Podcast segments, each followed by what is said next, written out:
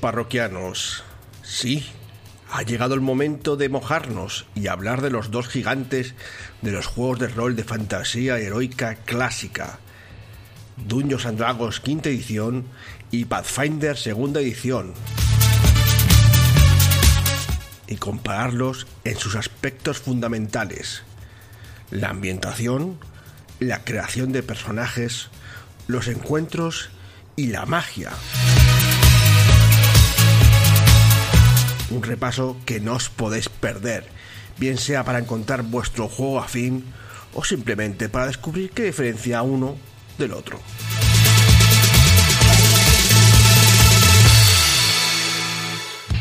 No podemos olvidar tampoco las noticias de este enero 2023, que viene cargada de novedades para el año nuevo.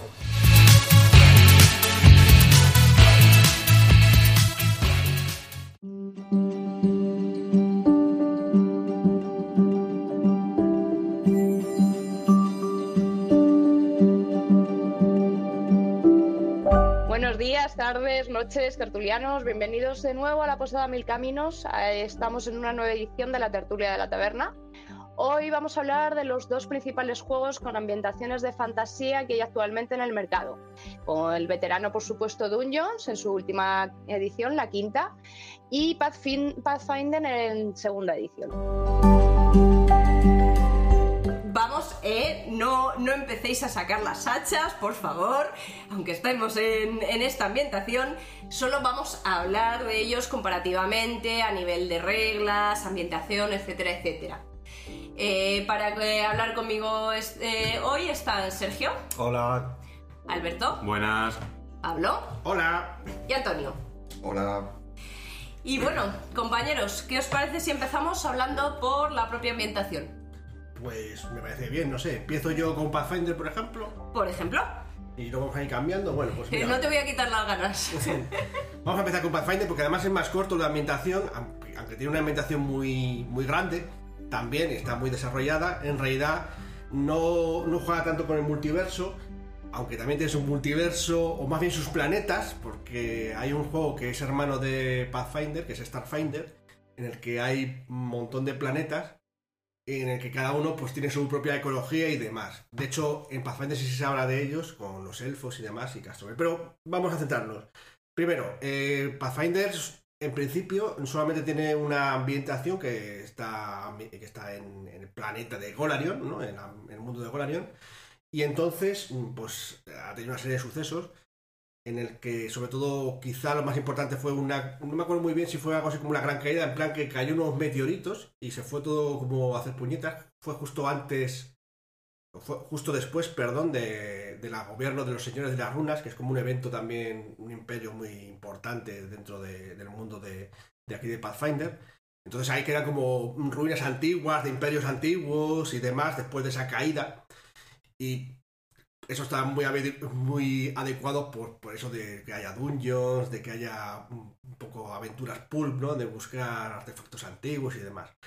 Luego, eh, esta ambientación en general es de fantasía medieval, digamos, convencional, pero eh, tiene algunos elementos de, que añade de, de algo más modernista, ¿no? Porque mm, normalmente, depende de la región en la que estés, tienes eh, más eh, encuentros con cosas como armas de fuego, cosas mecánicas. De hecho, Antonio creo que en una partida tiene un goblin que, que lleva un, un golem o algo así, ¿no, Antonio? Sí, un in- Goblin Inventor. Pues eso, o sea, de hecho ahí está una clase que es el artificiero, no, no viene en el... ¿Es artificiero se llamaba? ¿O no? Se llamaba El inventor. yo creo que es, Es el de eh, Dungeons. Y el tuyo era... era La, eh, la clase de personaje es inventor y luego las subclases son el tipo de innovación que hacen. Vale. O sea, sí que hay una clase de, de inventor. Bueno, pues eso, que, que como veis hay incluso cosas de, de tecnología, un poco rollo... Un poco un rollo steampunk, ¿no? un poco rollo steampunk. No obstante, hay incluso en algunas regiones con tecnología incluso más avanzada, como con golems medio tecnológicos, que se entiende que también está un poco relacionada con lo de Starfinder y tal. De hecho, hay una foto que se ve por ahí un bárbaro pegándose contra una especie de, de cosa mm, mecánica con circuitos o algo así. No. Como digo, depende de la región y eso. A pesar de todo este mejunje y tal, eh, a que luego hablaremos ya comparativamente con el Doños cuando nos lo cuenten nuestros compañeros, eh, en realidad está bastante bien cohesionado. Porque los autores, pues, no, no vienen de una enorme cantidad de años en el que han ido acumulando eh, novelas, eh, historias que de muchos autores que cada uno ha aportado su- sus historias, sino que esto lo crearon de cero, lo, hubo un equipo creativo que se dedicó haciendo, pues mira, vamos a hacer esto así. Entonces, pues claro, hay una cohesión en plan con toda esta historia de la caída, con lo de los señores de las runas, eh, las regiones que tienen con ciertas temperaturas y tal, porque luego hablaremos de Dungeon, pero mm, eh, aquí digamos que en el norte pues hace frío, pero en el medio es como pues más continental, hay como una especie de zona como africana, que eso no lo he visto tanto en el Dungeon, ¿no? Bueno, pues... Y también tiene sus eras, de hecho en este caso es como la era de los presagios perdidos, que es como se llama todos los libros de la Pathfinder segunda edición.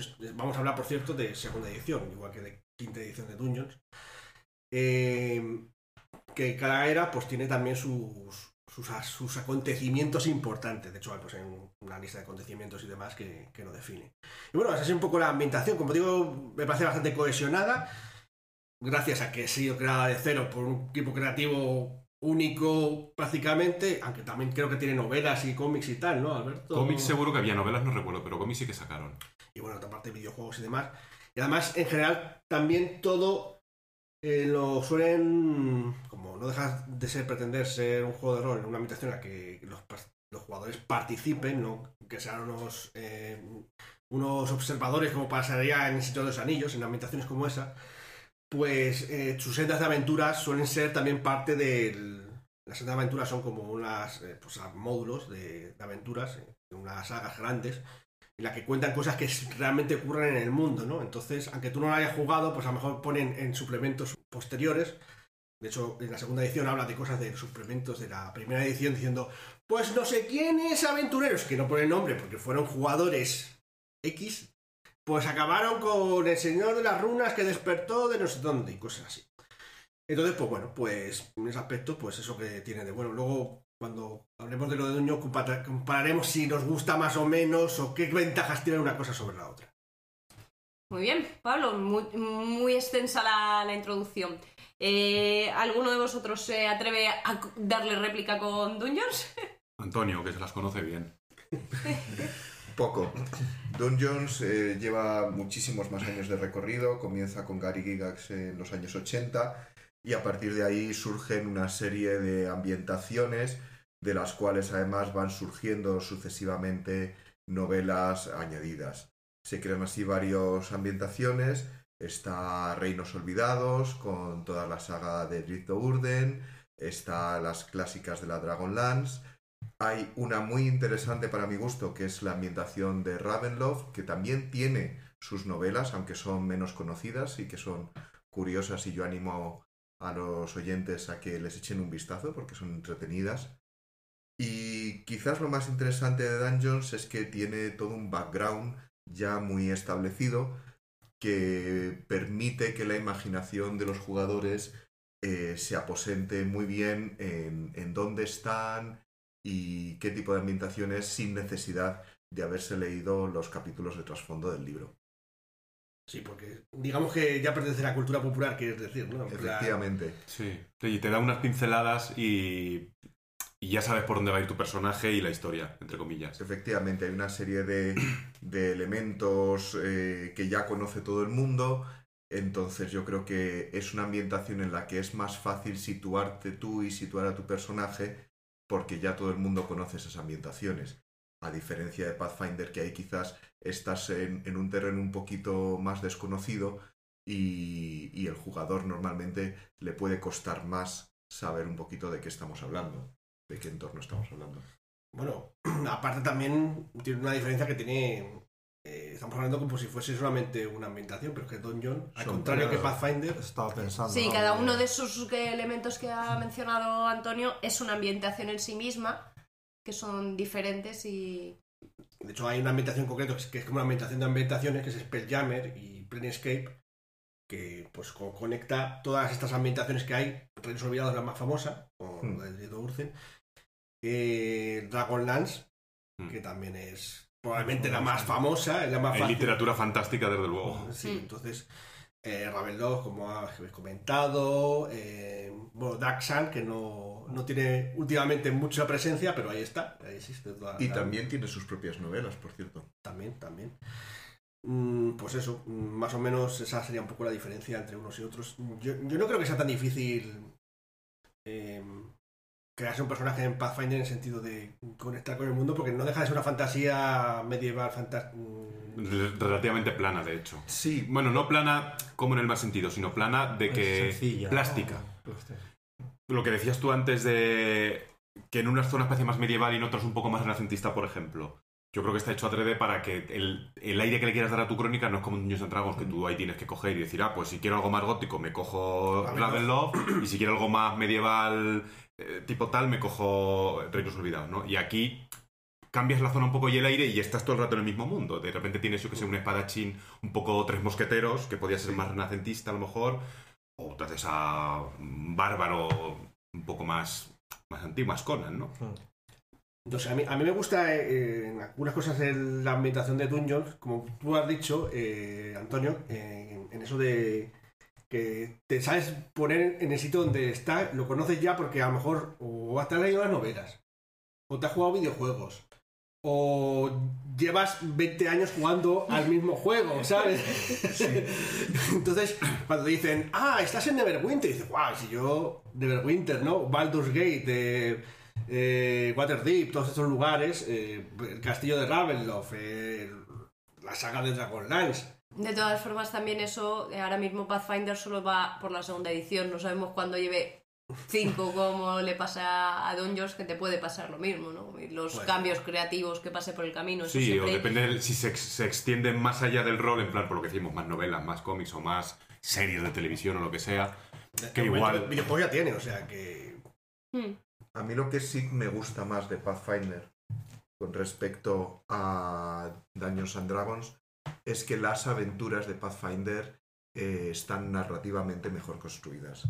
Las de Dungeons and Dragons quizás eh, cojean un poco de esa herencia del rol más clásico y son un poquito más sota, caballo y rey, mientras que las sendas de aventuras de Pathfinder narrativamente son mucho más elaboradas, son historias más bonitas para mi gusto, probablemente más maduras Más variadas. También. Bueno, variadas. Pues porque, como ha dicho Alberto, porque en el mismo mundo está todo conectado, ¿sabes? Es que. mm, Pero por tierra, no tienes que irte con barcos voladores. eh, No tienes que atravesar un portal estelar y cambiar de, de universo. Claro, eso es- la verdad es que no había pensado mucho que dice Alberto, de que es verdad que en el fondo lo, debería haber pensado en eso. En lugar de decir, pues hay un multiverso. No, no, es que hay un universo, pero en este Es universo tan está plástico, de todo. claro, que puedes tener al final lo que quieras. Y a, y a malas, que quieres algo raro, raro, mm, te metes un continente perdido, una isla en no sé dónde, y tiene lo que quieras. O, o un portal, porque Sí. es- Bueno, Sí, así- pla- plantearlo de portales a otros mundos. Que, que me recuerda un poco a, a los Masters del Universo, ¿no? Que también iban a otros sí, planetas. de ¿no? Eteria Eternia. Pues eso, o sea, que un poco en ese sentido, pues bueno, está bien. Bueno, eh, así en- a nivel general, realmente em, en, a- en tema ambientación te puede gustar un poco más, un poco más, una un poco más la otra, pero no es una cuestión muy tajante de diferencias muy gordas, ¿no? No, yo a mí no. no- Fantasía fantástica. ni, ni me aporta mucho más una ni me desaporta mucho más la otra. Las dos le veo sus ventajas y desventajas equilibradas. A menos que, por ejemplo, pues lo que decíamos, en las novelas que decías tú, que tú de siempre te hayas leído una novela de uno de los universos y te guste tanto, que entonces no puedes ser objetivo, pues te va a gustar esa solo por encima de las otras de Dungeons y de la de Pathfinder. A menos que la de Pathfinder la veas exactamente igual, que lo que decimos, se puede amoldar. Sí, te vayas a la región esa que estaba eso que te gusta y, y ya está. Bueno, Bueno, pues viendo que con la ambientación ya lo tenemos más o menos así claro, eh, vamos a pasar al primer elemento siempre de, de jugar, crearnos los personajes. Entonces, a ver, mm, contarme, ¿qué principales diferencias tienen estos dos juegos? Pues a ver, por ejemplo, eh, razas. Hay muchas razas comunes y luego, un poco volviendo a lo que decíamos antes, eh, eh, Pathfinder las tiene todas, todas juntas más o menos, quiero recordar, bueno, no sé, hay alguna que no esté, probablemente alguna no, pero recuerdo, o sea, mirando por encima hay como muchas más A ver, tienen muchas razas los dos. eh, Más diferentes, claro, pero lo que te iba a decir es que el el- básico El Dungeon las tiene como más algunas seccionadas en sus, en sus universos. también, claro. Y en el Pathfinder pues tienes un poco todo ahí. Está eh. todo. No obstante, hay algunas que no veo yo en el Pathfinder tanto. Bueno, sí que existen, como por ejemplo los, los, los- los dragonoides, los, los dracónicos, que los metieron en la cuarta edición muy fuerte, la- al- eh, en, quinta edici- en cuarta edición, y luego han perdurado la Oye, quinta. en quinta son como muy populares Sí, además. De hecho, ¿no? cada vez que ves ilustraciones en todos los libros siempre hay... Hombre, porque son muy Visualmente. muy eh, Impactante, ¿no? impactantes físico porque tal pero yo creo que lo metieron en la cuarta edición como para diferenciarse de otras ambientaciones de fantasía porque no hay tantas ediciones de fantasía en la que se ve un dracónico con ese aspecto no lo han hecho exclusivamente Mm. como para vender su marca mientras que por ejemplo sí que existen unos dracónicos en el en el Pathfinder pero son tienen un aspecto más eh, dragonoide, ¿no? Por decir de una manera. Incluso más que los otros. De hecho, Sí, lo- los hemos visto. En Starfinder también. en esta están. estudio decir, me, recu- me lo recuerdo de Starfinder más que de Pathfinder. Pero no, no vienen como básicos. Vienen en, en suplementos y demás. No es una raza que te cojas así como el que viene en el básico. Pero serían las diferencias. Pero por ejemplo, los Tiflin sí que están en los dos como raza extraña, con sus cuernos y tal. Parece que los Tiflin han. mm, que han traspasado fronteras. No sé muy bien por qué. Curiosamente, más que los Asimar. Que ahí Sergio seguro que tiene ahí. Yo una- ahí tengo. O sea, también están los Asimar en, Sí, eh, en Pathfinder. Pero bueno, supongo que los Asimar, al no tener cuernos ni. han perdido popularidad. solo tienen alas a unos. Que tampoco tanto, ¿sabes? No, además, aquí un poco jugamos a lo que hablábamos una vez en otro podcast también, que parece como que lo malo te mola más, pues yo creo que en ese sentido por eso se han hecho más populares. Puede ser también, no sé. Y Pathfinder no tiene los Genesis tampoco, que yo Mm, recuerde. No tienen. Bueno, tiene cosas elementales. De hecho, han anunciado recientemente que va a sacar un suplemento sobre los elementos. Que so- sale el kinecista, que es una clase que está relacionada con los elementos. A lo mejor ahí vienen cosas sobre razas, rollo elementales y tal. Em, lo que sí que tiene icónico el Pathfinder son los goblins. Sí.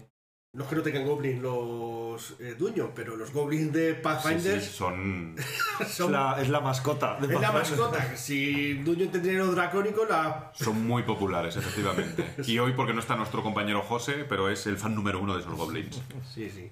Pues eso sería un poco de las razas. Pero también tenemos las clases. ¿Son las mismas? Casi. Sí, suelen coincidir casi todas, hay unas pocas diferencias. Bueno, aquí también está el punto de que eh, Dungeon se controla un poco más a la hora de añadir cosas nuevas. Ha añadido creo que el artificiero y poco más, Y ya ¿no? está. Y además es como un poquito exclusivo. Y Pathfinder, según saca suplementos así un poco gordos, te mete clases nuevas, Y no yo, se pensaba, corta. yo pensaba que no iba a sacar muchas clases nuevas porque como tenía como el tema de esta- de las subclases, las, los arquetipos. Pero sin embargo sí que ha sacado Sí, no, no, no se cortan, sacan ahí clases. No se han cortado ni un pero que tenía la primera edición un montón y eso. Pero bueno, aquí solamente centrados en el básico, en quizá el más icónico del Dungeon sería el brujo, ¿no, Alberto? Eh, sí, que a diferencia de en el Pathfinder no está, en el Dungeons, pues ya sabéis, el brujo es un, un alguien que ha hecho un pacto con una entidad. de- Que no es bueno, un dios. Claro, que puede ser pues desde un duende muy poderoso, una especie de ser de los parecido de los mitos, un, Un alguien en demonio. otro, un demonio, alguien en otro plano, un hada muy poderosa, yo qué sé. Mil opciones. Al final, sí, Sí. bueno, hay unas opciones dadas, pero si tu máster te deja, puedes hacerte lo que quieras. Y, le- y a cambio de, los fa- de lo que le guíe el, el con el que ha hecho el pacto, pues él le ofrece ciertos poderes y ciertas habilidades. Es un conjurador también, pero es un poco raro porque no soy igual que los magos ni los hechiceros. Claro, tiene menos potencia de magia, aunque la que tiene, pues tiene cosas muy poderosas. A Claudia le gusta mucho y a mí un hechizo que tienen los Dragons, que es la armadura esta de Agathis. Que es un hechizo que no tiene concentración y es muy bueno. Somos fan. Sí, que- pero solo se lo pueden coger los brujos. Sí. José quería cogérselo y de hecho se lo puso en su ficha, pero no. No está aquí José, José eres un tramposo. Luego hay también un cambio con el paladín, porque aquí ya no hay paladín en Pathfinder, eh, hay campeón, que viene a ser un poco lo mismo, básicamente. Sí, que lucha por la gente, ayuda, y demás, un caballero de blanca armadura Sí. y demás. Eso luego hablaremos porque hay una diferencia, porque tiene que ver con lo de la magia y tal, pero vamos a hablarlo luego más, luego más tarde. Y luego también en el básico está el alquimista en el Pathfinder. Sí, que otra es diferencia. también Ah, es- no hay brujo, pero hay alquimista. Claro, que también es un poco emblemático, así, es como que pues una clase que llama bastante la atención Y bueno, pues básicamente mm, su nombre lo dice, pues haces pociones, mejunjes, ungüentos, Bombas. bombas que vas tirando y en combate pues hacer cosas. Se divide su- sus eh, tres eh, Tiene- arquetipos, era cirujano, ¿no? Claro, tiene como elixires de curar, bombas de estallar y, y mutágenos. Sí, les como hace que va más fuerte así, cambiando, rollo. eso es. Potenciación o... Claro, sí, me suena un poco a Dr. Jekyll y Mr. Hyde, ¿no? Porque Mm. es en plan, dice, "Ah, saco músculos y no sé qué. A- La verdad es que al principio tenía mis dudas sobre la clase, pero yo creo que sí que pega esto en una ambientación medieval, ¿no? Alquimista, es así, Sí. un poco... Es verdad que le pega más a los goblins como goblin locos y tal, pero en realidad vale para... No dejar de ser un alquimista, ¿no? Lo de convertirse en Dr. Jekyll o Mr. Hyde está, está bien la idea. Es curioso, sí. Bueno, pues eso en el lado de, de, de las clases. Lo siguiente, a ver, los trasfondos, por ejemplo. Son un poco diferentes una cosa de la otra. Cuenta tú, Alberto. Claro, en, los en el Dungeons and Dragons están los trasfondos que, que es parte de lo que ha vivido tu personaje y te añade alguna habilidad y unas herramientas o cosas así. Pues, yo qué sé, si yo era artista, pues tengo interpretar, me dan la habilidad de interpretar y aparte tengo un instrumento musical o algo por el estilo, ¿no? Y, y en el Pathfinder el trasfondo, no, ¿no? Esos son los bagajes. Bagajes, eso.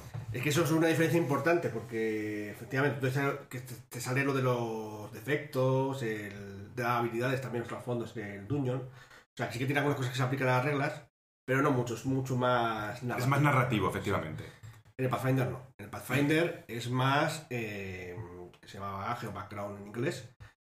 Eh, te da una dote, un- una especie de dote de, de, de eso, de, de bagaje, que define, que puede definir bastante tu personaje para luego que te coge y tal. Y luego también va aumentando, pues, cogerte más Más dotes de bagaje a lo largo de los niveles. eso. De hecho, la ficha te pone ahí dote de bagaje nivel 1, de nivel 4 y tal. Que Starfinder también tenía eso, lo de. El, ¿Cómo se llamaba en el Starfinder? Eso de. mm, lo de piloto y esas cosas y Ah, tal. sí. El tema, El tema, sí, pues. La la temática. temática, La temática. Pues eso. O sea, en el. Digamos que es más de reglas el Pathfinder en ese aspecto. Mm. Pero también te define un poco tu personaje y te dice un poco de dónde va. Pero te da un, algo contente y sonante. También el trasfondo, pero menos, porque solamente es habilidades. Que bueno, de hecho, eso parece ser que se va a cambiar en la Dungeon Sexta. al Dungeon- En el One este, En el sí. One este, o sea que va a ser- parece ser más al Pathfinder. En fin. Bueno, eso es en, en cuanto al baga- al bagaje. Resto así, atributos, habilidades, alguna cosa que reseñar. Pues los atributos son iguales en uno y en otro. sí. Ahí sí que estoy intentando buscar alguna diferencia, pero Que tienen más. Le dan más Le- Pathfinder. sí, hay más facilidad efectivamente de conseguirlo. Y en el Dungeons and Dragons están más reñidos. De hecho, te puedes pelear con tu master para que te dé alguno. que no te cuesta. y De, de hecho, pone en la mayoría del libro, dice, no puedes ponértelo por más de 20. Y eso cuando ya eres de nivel 20. Mientras que en el Pathfinder, suma y sigue. suma y sigue todo lo que quieras. Pero vamos, más o menos se reparte de manera dif- similar esas cosas y tal, pero es verdad que empiezas con más fuerte. Pero bueno, es que los números son más fuertes en el, Pathfinder, tampoco es que Sí. sea más débil realmente. Claro, no, está equilibrado. Que hay que recordar que en el Dungeons and Dragons, cuando tú llegues a nivel 4, te van a dar una dote o una característica que te subes una más uno y es como, oh, cómo mola, tal. Y cuando llegues al nivel 5 en el Pathfinder, te dan la- los ajustes estos de, de características que te subes 4, me parece que son. Cuatro Sí, características. O sea, que, que parece como muchísimo Eso, más poderoso. digamos que el progreso del personaje no es lo mismo. Son o sea, diferentes, que claro. Los habilidades y los atributos más o menos son igual, pero cómo progresan esas habilidades y esos atributos no es son igual. diferentes. Yo, yo solamente quería hacer un apunte sobre los otros atributos, son los mismos, o sea, fuerza, tienen los tres físicos, que es fuerza, destreza y constitución, y luego sabiduría, inteligencia y carisma. Eh, los dos son igual. No obstante, hay un detalle, que no sé si cambiará en posteriores ediciones de Dungeon y tal, que parece que quieren en Pathfinder que algunos atributos tengan menos pesos de los que tienen en el Dungeon. Por ejemplo, sobre todo el típico destreza. Destreza en el Dungeon tiene mucho peso para muchos aspectos mm, mm, laterales de la ficha, como por ejemplo la iniciativa, eh, el atacar con armas, el daño. O sea, la destreza va por muchas cosas. Entonces, parece que está descompensado el uso brutal. Casi te merece la pena más gastar en destreza que en otras cosas, incluso que en fuerza. Mientras que en Pathfinder, eh, si tienes mucha destreza, tus da- no haces tanto daño, por más destreza que tengas, eh, puedes hacer más daño, porque luego iremos a la parte de los críticos y tal. Pero que es. mm, Si no te pones fuerza, se va a notar Sí. en tu. Los han intentado equilibrar un poco. Y la iniciativa tampoco va de serie con destreza normalmente, Va con sabiduría. va con sabiduría. O sea, le han hecho más peso. Es... mm, Luego la inteligencia, eso tiene que ver con las habilidades, que ahora vamos, ahora vamos a hablar de ellas. Que claro, como en el dueño las habilidades como que suben solas con, con la competencia. Y aquí, sin embargo, hay un montón de hay más habilidades y son muchas con inteligencia, pues claro, tu inteligencia tiene más peso, ¿no? Entonces, parece que está más equilibrado o han pretendido que las características no digas, no, me pongo inteligencia menos 8 y a tomar. y te sale caro eso. en el- La- las tiradas de salvación tampoco funcionan Sí, exactamente las igual. salvación son distintas, ¿no? A eso. Porque en la- tiradas por cada. Eh, claro, hay que por cada habilidad, mientras que Pathfinder son tres. solo tres. Mm. Eso es- digamos, como más las versiones antiguas de Dueños, que también eran tres. Correcto. Eso es. Y el peso de la habilidad de fuerza en Dungeons es mínimo porque solamente hay, eh, quiere decir, el atributo de Atributo. fuerza solamente afecta a la habilidad de atletismo. Eso aparte de las habilidades también. Solo. que- Solo. sí, no. Es muy triste porque realmente alguien que, que, pase de, que pase de fuerza porque es un pícaro o un monje o algo así, tener poca fuerza es irrelevante. Mientras que en el Pathfinder no es tan de siempre, si quieres tener un arma con el que vas a dar hostia, ya sea ligera, no sé qué, no sé qué, no sé cuántos, La fuerza de la el daño lo vas a marcar con fuerza. Y también lo del peso, también que no puede Sí. llevar tantas cosas, en fin, muchas cosas. Sí, la, es mucho más restrictivo a nivel de carga, yo creo, el Pathfinder que Sí. el Dueños. Te marca la carga y te marca la armadura también que vayas a llevar. Eh, y de este tipo de cosas ya solo nos quedaría a lo mejor comparar un poco las dotes, ¿no? Pues sí, mm, Aquí hay una gran diferencia. bastante, sí. Las dotes de Dungeons son muy poquitas a lo largo de la creación de personaje. Y son un- opcionales. son opcionales y con un impacto muy significativo si las pones. Mientras que en Pathfinder han dividido además eh, cuatro tipos de dotes, si no recuerdo mal. Tenemos las dotes de clase, las dotes de habilidad, que están incluidas en dotes generales, sí. Las dotes de ascendencia y las dotes de... eh, ¿De raza las has dicho? de raza, De raza. efectivamente. Y la mayoría de estas dotes eh, tienen cargas de poder asociado al personaje muy diferentes. Las dotes de clase eh, tienen mucho impacto, mientras que otras dotes tienen un ejemplo. impacto pues, bastante más circunstancial. Sí, son menos significativas a la hora de un personaje cambiarlo efectivamente, lo que dices tú. Las de dote, las de clase además me parece que son cada dos niveles, puede ser, o los pares o algo así. Sí. Y están son las que, claro, Ah, son las que, clase. la- Las a, que- tu, a tu personaje, sí, le- claro, le hacen- la que definen pues al bárbaro, al bárbaro, al... y le hacen una diferencia más, más potente con otros, sí. Y luego las de, como decía, las de habilidad, pues tienen menos peso. Casi siempre son, suelen ser casi siempre circunstanciales, como que potencian, están siempre asociadas a una habilidad y potencian tu habilidad en algún aspecto momento concreto. dado. Como por ejemplo de intimidación, Sí, más te lo alcance, mejoran por lo que sea, alcance, duración... la artesanía para crear los objetos, el- pues, a- a- no me acuerdo ahora de todos los detalles, pero seguramente habrá alguna de atletismo que te permitirá a lo mejor saltar más o Sí. cosas de ese estilo. O Sí, ca- caída de gato, pues Sí, eso, o- que o cae con- más. tal. Combate colgado. Hay una que, que puedes combatir mientras escalas o algo así con una mano libre o algo Sí, así. mira, supongo que es circunstancial, ya, pero es que es, es así, o sea, la idea es que te hagas personaje que tenga algunos detalles circunstanciales que le hagan eh, mejor algún aspecto, pero, mm, o sea, no, no hay una dote fuerte, digamos, de habilidad, digamos, está rota, está rota, no, la idea es que tiene detallitos y ya está. Y sería la mayor diferencia. Una mayor diferencia. Pero bueno, es también una diferencia llamativa. Eso Sí, Sí, significativo. sí, sí, de hecho, sí, sí. un poco lo que define algunos que dicen, es que Pathfinder es mucho más, puedes definir mucho más tu personaje, y es por esto, por esto, son todas las dotes que encima son varias, como ha dicho Antonio, son un montón de, de tipos de dotes. Eh, a veces, claro, es más difícil seguir la pista. Yo en Starfinder tengo... Sí, auditar fichas es jodido. ¿La Starfinder o el Pathfinder? Eh, en Starfinder, en Pathfinder... En ambos. No, es que en Starfinder lo llevo peor porque tengo más todavía, porque el personaje es más alto. Pero, pero los dos, tengo ahí unas listas de, de habilidades y Bueno, de en- en. Pathfinder es un poquito más fácil. Yo creo que. Pathfinder segunda edición es un poco más fácil que Starfinder. Sobre todo porque, como dice Antonio, las han clasificado en varios tipos Mm. y es más fácil decir, pues mira, claro, habilidad sabemos que hacen estas cosas, ¿sabes? Y Además, las de en, en la, fi- clase, en la ficha viene súper bien porque te pone eh, eso, habilidad, eh, dote de habilidad y te pone los niveles incluso donde te las has pillado. O sea que más o menos es fácil trazarlo. trazar. Eh. No, no, pero yo lo que tengo difícil es acordarme de qué hace cada una de Ya, las dotes no, y de aplicarlas eso, todas. es Eso, otra eso cosa. es un tema, claro, efectivamente. Eso es otra de las cosas que dificulta. O sea, la ficha de Duños es más fácil en ese sentido. Es poco, es poco probable que te olvides lo que tienes. Sin embargo, en Arquero no sé Pathfinder cuánto. o Pathfinder, a mí ya me ha pasado olvidarme. Lo de acordarte lo que de, tengo. de que puedes luchar escala- escalando. Exacto, por ejemplo. Por ejemplo. Más complicado. Bueno, Bueno, eh, la- ya el, el- creo que con esto hemos hablado en general todo. ¿Algún comentario más? algún Bueno, con respecto a las habilidades, que en Pathfinder tiene cinco rangos o cuatro rangos. Sí. Y, y en Cuatro rangos. es un numerito. Es un quinto con el que no tiene rango.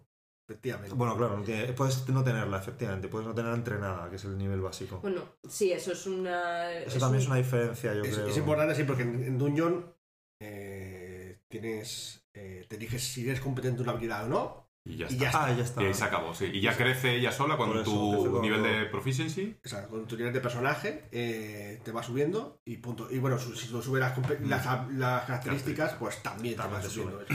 Mientras Bueno, que aquí, Aquí con la característica sube también. sí, también sube con el nivel Y con el entrenamiento. y luego si te mejoras la habilidad, Con que existe, existe entrenado, que es la. O sea, Sí. está sin entrenar, entrenado, eso es. experto, maestro y, legendario. Eso es. Y luego hay cosas que puedes hacer o no puedes hacer con esa habilidad en función del grado de entrenamiento que tengas en ella. No obstante, todas pues, te permiten hacer cosas, Básicas. digamos que cualquiera podría hacerlo aunque no tenga ni idea. Eh, yo que sé, puedes intentar convencer a alguien que sepa, que no sepa mentir, no sepa, tenga diplomacia, ¿no? ¿Por qué no vas a poder intentar eso, no? Hay muchas que puedes hacer sin, eso, no, no hay... Tiradas básicas de conocimiento sobre esa materia las Claro, puedes hacer pero a lo pues, mejor con algo todas. más puntilloso, pues no puedes tirarlo si no la tienes entrenada o no eres experto en. A lo mejor no puedes desactivar una trampa que le ha hecho Claro. un maestro porque es que, es que no sabe ni por dónde empezar, ¿sabes? Cosas de ese estilo. Entonces, en ese aspecto.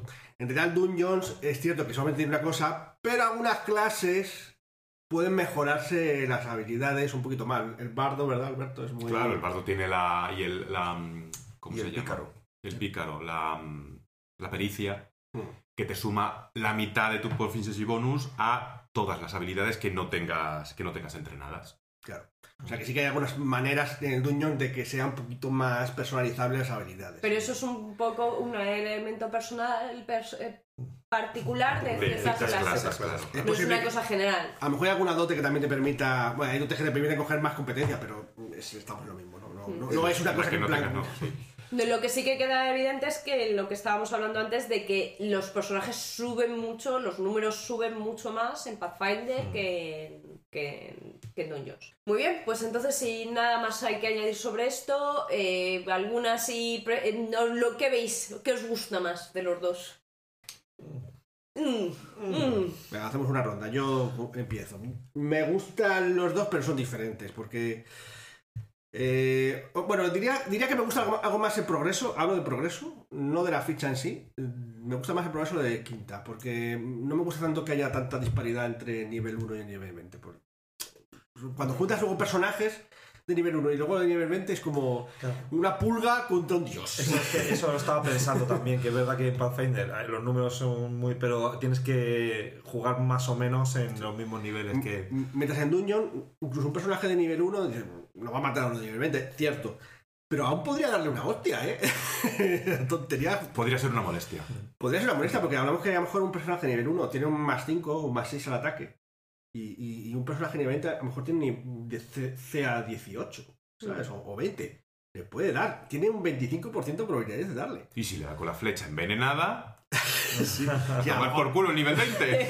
Sí, a, a lo mejor hacen que tiene la flecha desintegrar o, yo qué sé, puesto un disparo y dice, vamos a cargar 20. Puede pasar, puede pasar. Mientras que en el Pathfinder eso es tremendamente improbable, ¿sabes? No, no, no hay... Hay mucha más descompensación. Eso sí, yo he de decir que psicológicamente emociona mucho más subir los niveles en Pathfinder. Claro, claro, eso se nota que cada subida, porque en Dungeon subes el nivel y dices, Y hay- me queda igual. en Dungeons hay niveles que te echas a llorar directamente. Dices, ah, ya me subí. de Tanto nivel". tiempo para esto. Y luego lo de la personalización, es verdad, también mola más la personalización del Pathfinder por, por, por, por mil. O sea, me gusta más el progreso de, de, de, ¿De de Dungeon por eso de la diferencia, pero me gusta más la personalización siempre y cuando quieras jugar una, una campaña en la que quieras que tu personaje personalizarlo al tío. Si no, no, si no, entonces prefiero el Dungeon. Pero ahí me quedaría yo. Sí, ¿Antonio? yo creo que Mm, Lo que, lo que veo fundamentalmente de diferencia entre Dungeons y Pathfinder es que Dungeons tiene una creación de personajes y una progresión de personaje muy homogénea. Es bastante fácil que dos pícaros sean iguales, que dos guerreros sean muy parecidos, mientras que Pathfinder tiene la ventaja de que las categorías de personalización que te ofrece son mucho más amplias, pero al mismo tiempo te obliga a tener en cuenta continuamente un montón de variables. Y eso hace que en la práctica durante la partida sea relativamente fácil que te olvides, como bien decía Claudia, de que tienes esta dote, de que tienes esta habilidad de clase, de que tienes... Son quizás un conjunto de detalles que conforme se van acumulando a lo largo de los diferentes niveles, se puede hacer complejo de gestionar. A lo mejor para eh, jugadores eh, no iniciados sería más fácil siempre Dungeons que Pathfinder, ¿no? Yo Sin tengo duda. claro que sería más fácil niños, sí.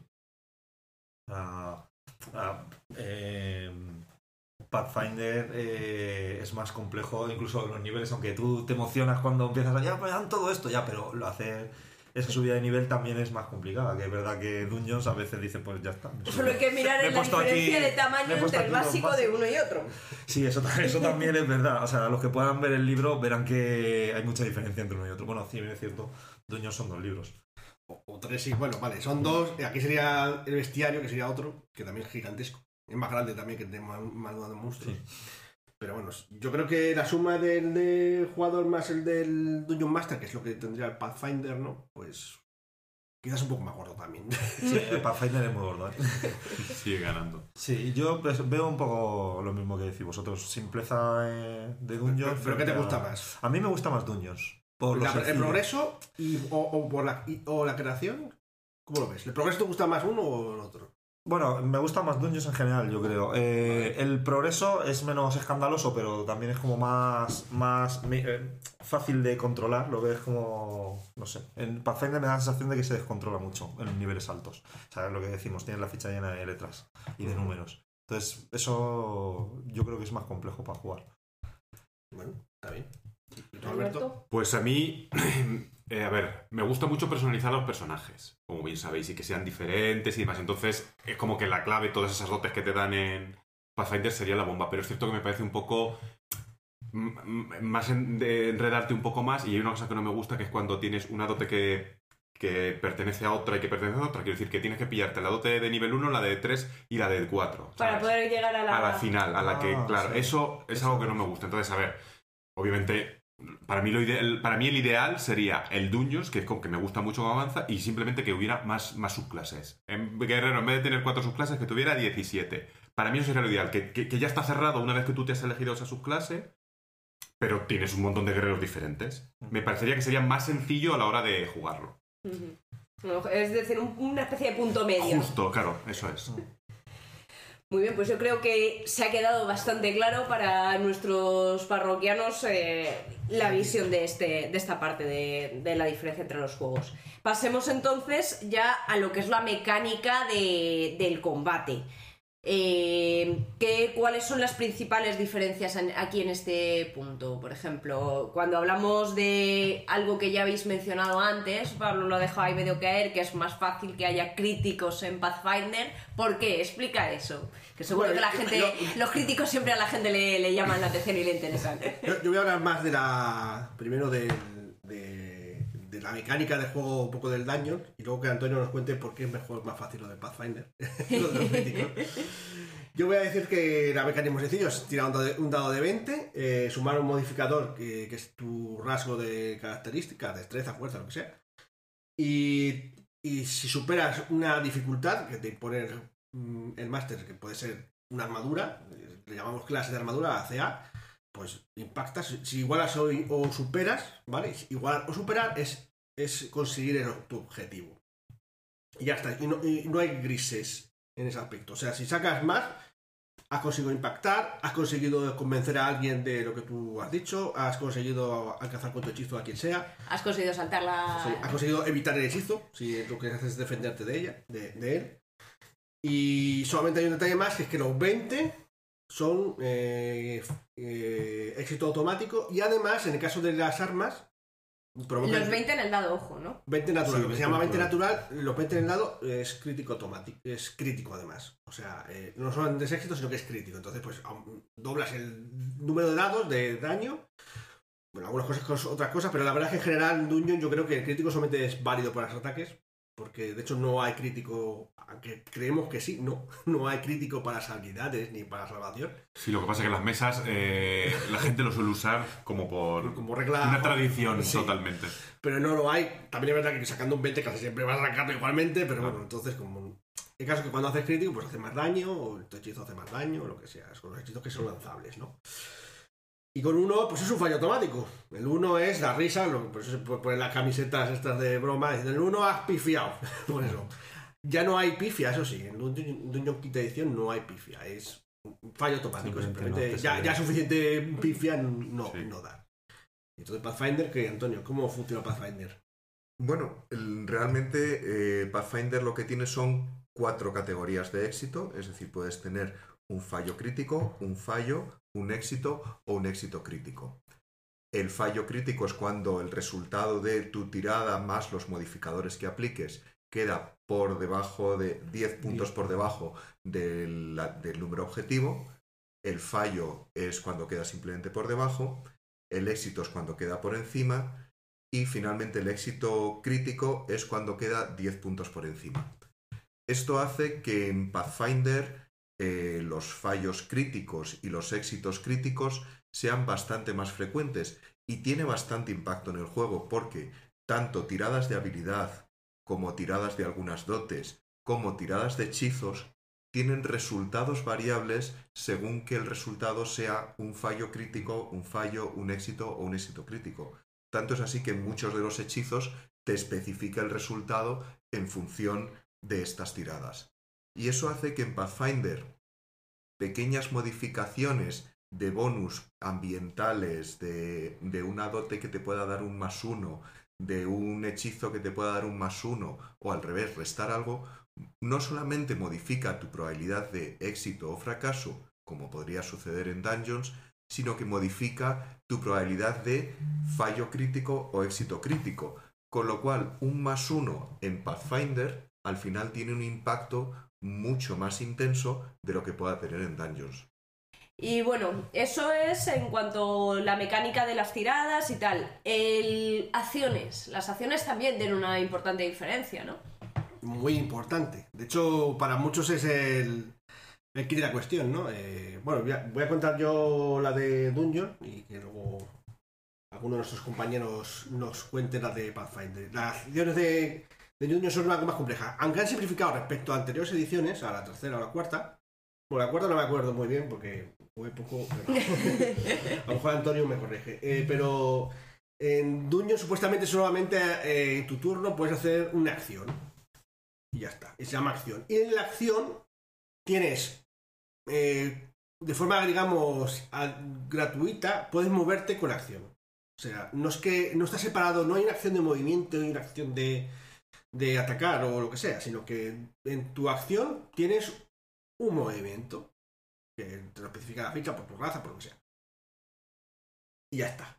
Pero algunos poderes, dotes, hechizos te permiten hacer una acción adicional durante tu turno. Entonces, pues, y puedes hacerla antes o después de la acción. Entonces hay, por ejemplo, hechizos como el famoso castigar del paladín, que es una acción adicional, que es como invoco el poder del relámpago, se llena su espada de relámpago y luego machaca, y lo hace antes. Pero- vaso brumoso, por ejemplo, también. Eso es.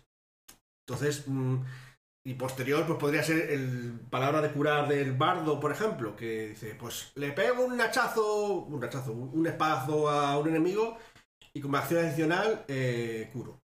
Aparte tenemos también las acciones de reacción, que casi todo cae ahí en los ataques de oportunidad, que luego hablaremos de ello.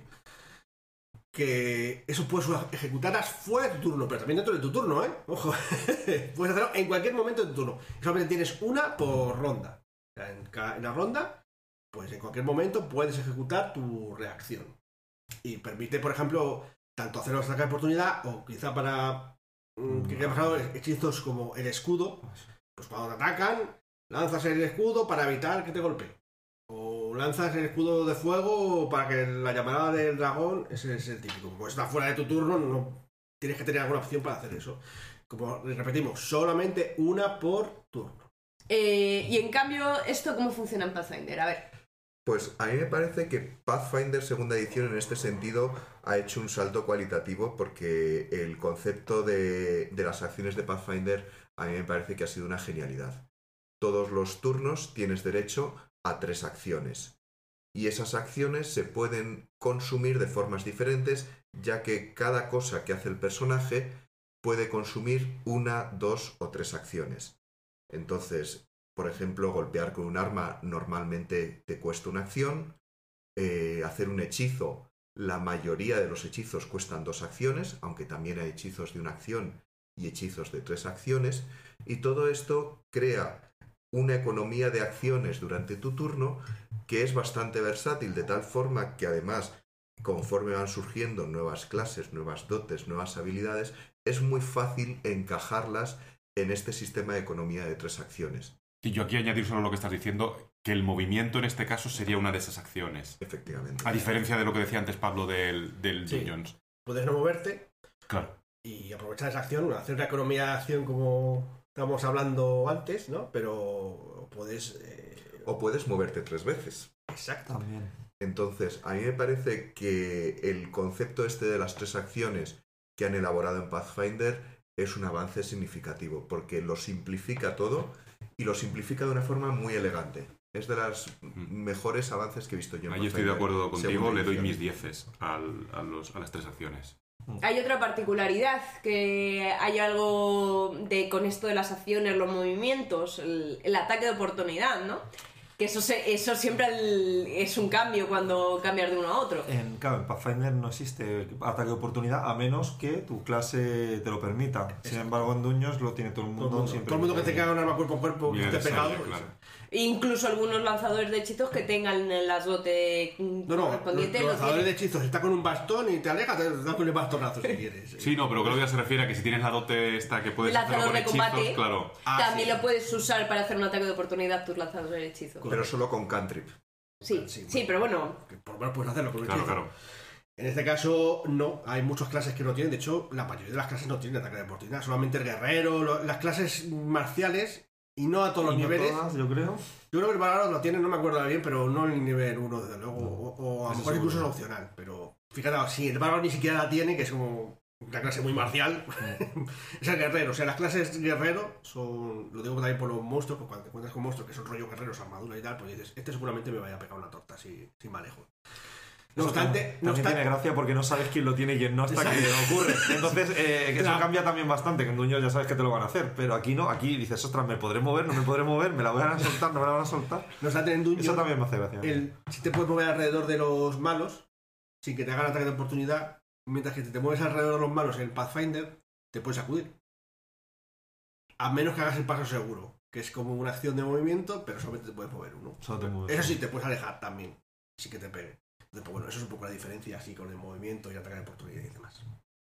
Y por último, eh, así a nivel de, evidentemente, el ataque, el daño, la el- ya hemos dicho algo, que es que varían mucho los valores de uno y otro. ¿Hay alguna otra cosa así significativa?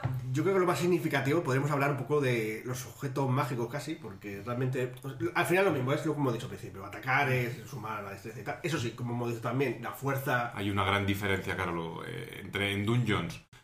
Tú puedes invertir en destreza y coger un arma y, y hacer bastante daño. porque se toma la destreza. Claro, Vale. porque hay algunas en las que suman la destreza como las a distancia o Las sutiles. Las sutiles. Y en el Pathfinder, por muy sutil que sea el arma o lo que quieras, el daño lo vas a hacer con fuerza. Eso significa que si eres muy ágil, muy ágil y tienes una fuerza mala, tu daño nunca va a ser como el del el bárbaro que tiene unos músculos de acero. Incluso las que suman con destreza solo suman la Al mitad. ataque. Ah, pero esos son cuando son lanzables, ¿no? Sí, de las de a distancia y unas que tienen una característica especial, que solo son algunas. Pero no es la destreza, es la fuerza. Esa es ¿no? la fuerza la que suma la mitad. Claro. Es la De hecho, mitad. Lo, lo sabe. Claro, es a lo que voy. Es que la destreza no la llegas a sumar al daño nunca aquí. Nunca. Entonces es una, un cambio bastante importante. O sea, es- podrás, podrás impactar, pero tus impactos serán flojitos. Sí. Sí, más, más o menos. Es un- De hecho, ahí hasta en el dungeon, hasta con la sabiduría se puede atacar. Como bien sabes, ¿no, Claudia? Sí, Bueno, y eh, con las otras mágicas, porque si los- Silelag. en El vez de- lo, lo, lo- el que es, un, es una dote de. Bueno, es una es habilidad, un es un country. No, es un de- country, un country. es un cantrip de druida. Te permite usar tu sabiduría para los ataques con tu bastón. Ojo, hago un añadido. No te permite utilizar, utilizar tu sabiduría, te permite utilizar tu característica mágica. Tu característica es Que como el, el druida es el de. Pero si un bardo llega y se coge el Silelag, pues ataca con carisma. Claro, tiene que ser una clase que pueda cogerse de otra, como el bardo, que permite, se permite coger. El, ahora también en- en- con los nuevos cambios que hicieron en Tasha, el, el explorador lo puede coger, es como una de sus opciones de combate, pero No, bueno, en este caso sabiduría también. También. No obstante, también se puede, en realidad lo puedes pillar con cualquier personaje porque hay una dote que te permite pillar trucos. Claro. Sí, porque además es un cantrip. Entonces, es verdad que hay una dote que te permite coger cantrips Un del. par de, de countries de cualquier. Dos cantrips y un hechizo nivel 1, sí. Sí. Entonces podrías pillártelo incluso con un. Mago. Imagínate que un mago quiere hacer un mago marcial de estos así un poco más. Con, como va a llevar su bastón, pues. Pues es una buena idea, ¿eh? Para hacer con un inteligencia vas a tener inteligencia 3 de media. Y dices Pues das buenos palos. Por lo menos tendrás poca vida, pero los palos. Pero, eh, pero Oye, si en algún ya- momento. Y además es arma mágica, ojo. Es arma mágica, O sea, que, es que que es un- si, que si en algún momento te quedas sin hechizos y alguien se te pone a, a mano, pues. Sí. Oye, que Gandalf pegaba unos bastonazos. Eh, ¿no? claro, porque No, Gandalf no, hacía eh, hizo este eh, combo. eh, de- Es de decir que como los esqueletos son, son eh, tienen debilidad ante los- el daño contundente, yo cuando nos encontramos con esqueletos pasaba de los hechizos y me liaba bastonazos y ese día un estropicio que ni te cuento. Eso hace mucho daño, sí. Bueno, y lo único que quería comentar, lo del asunto de el- las armas mágicas, porque sí que hay un poco de diferencia. eh, está mucho más eh, trabajado, por decirlo de una manera, el de Pathfinder, el sistema de magia y tal, pero no vamos a meternos en esto en este podcast, porque no nos daría para mucho podcast lo de la artesanía de, de Pathfinder. Pero, La artesanía de Pathfinder da para un podcast entero, sí. No para, eh, sí. Pero en cuanto a las armas y eso, que quizás sería lo más llamativo, ¿no? Todos conocemos la historia de tengo una espada más 5 palina de no sé qué, de Dungeon, ¿no? Pues aquí, eh, bueno, aparte en el Dungeon Quinta y en el Pathfinder, lo máximo es más 3 normalmente, ¿vale? Pero el- no se aplica de igual manera. El más 3 en, en Dungeons and Dragons se aplica al daño y, Al ataque, y ataque. El más 3, el más 1, el más 2. Y en Pathfinder está dividido el asunto del daño y, y Y el de- ataque. Entonces, las armas más de potencia, que tienen runa de potencia, eh, te, potencian el, la- el ataque. Pero no te potencian el daño. O sea, incluso aunque te cojas un bardo, ¡ah, me pongo una espada! Una espada esta sutil más 3, una espada corta o un- una ropera, pues no te daría más 3 al daño, sería solamente más 3 al ataque también. Pero hay otra cosa que se llama aquí, que son las eh, mm, runas de golpe, que son la mayor, la, no me acuerdo el nombre, menor, mayor, no sé qué. Entonces te dan, te añaden un dado. ¿Por qué? Porque aquí todas las armas, ninguna tiene un- más de un dado de ataque. Las básicas. De hecho, me acuerdo que Sergio estaba buscando, ¿dónde está mi hacha con dos dados de 8 o de 6 o lo que sea? Aquí no, no hay. no hay. Hay hacha de un de 12, no de 2 de 6. No de 2 de 6. ¿Por qué? Porque luego te coge la dote de. O sea, perdón, la runa de golpe para tu hacha y te aumenta en un dado el arma. Y claro, si hubiese armas o, o te dobla el número de dados, hay algunas cosas que te doblan el número de dados y tal. Entonces es importante que todas las armas de base tienen solamente un dado de ataque. Y las runas te aumentan los dados de. Esa- ese dado en concreto, si es de 12, pues serían 2 de 12, si es de 6, serían 2 de 6, etc. O sea que es distinto ahí eh, el asunto del daño y eso. Lo dejo ahí. Como otra diferencia importante. Pero eh, con esto ya. Ah, bueno, eh, al valoración final de un, un sistema y otro. Por ronda rápida, otra. Esta vez rápida, por favor. Sí. Eh, pues aquí sí que me decanto claramente por, por Pathfinder, no, casi sean bajes, eh, porque no, no he notado que sea más lento, ni quizás solamente lo de la suma de los bonos y tal, cuando hay circunstancias como que si el bardo, que si está cantando y tiene más uno, entonces a lo mejor... Pero tampoco hay tanto... No, no noto tanta complicación, ¿sabes? O al menos respecto al Dungeon. De hecho, me han parecido bastante ágiles los combates en Pathfinder. Así que ya probándolo y diciendo, pues si son ágiles los combates de Pathfinder, no más lentos que los de Dungeon, pues y teniendo que cuenta que tiene como más más estrategia, más táctica y tal, yo, yo me quedo con el de Pathfinder, sobre todo por lo de las, lo de los, las acciones estas adicionales y tal, y también por el grado de éxitos que tiene, que me parece también que le, que le añade también un poquito de saborcillo de decir que una bola de fuego puede hacer más daño que una normal de Dungeon, porque si te sale muy bien, pues puedes hacerlo mejor. Los demás estéis de acuerdo que Yo no me va a sentir. Totalmente de acuerdo, especialmente eso, por las rápido. sensaciones y por los críticos, que, que como haces más, da como más juego a que tu, super- si tu personaje, por lo que sea, tiene mucho en una habilidad o lo que sea, va a ser más críticos y tiene más sentido, coño, porque al final eres muy bueno en eso. Entonces, pues ahí- a mí ahí sí que también me quedo con el paz. Bueno, pues mira, eh, ganado por goleada. Pasamos entonces a ya al último apartado. Bueno, pues entonces ya, visto lo visto, pasamos con el- la última sección que vamos a discutir así como relevante, que es la magia. Porque estos son ambientaciones de fantasía y la magia es fundamental.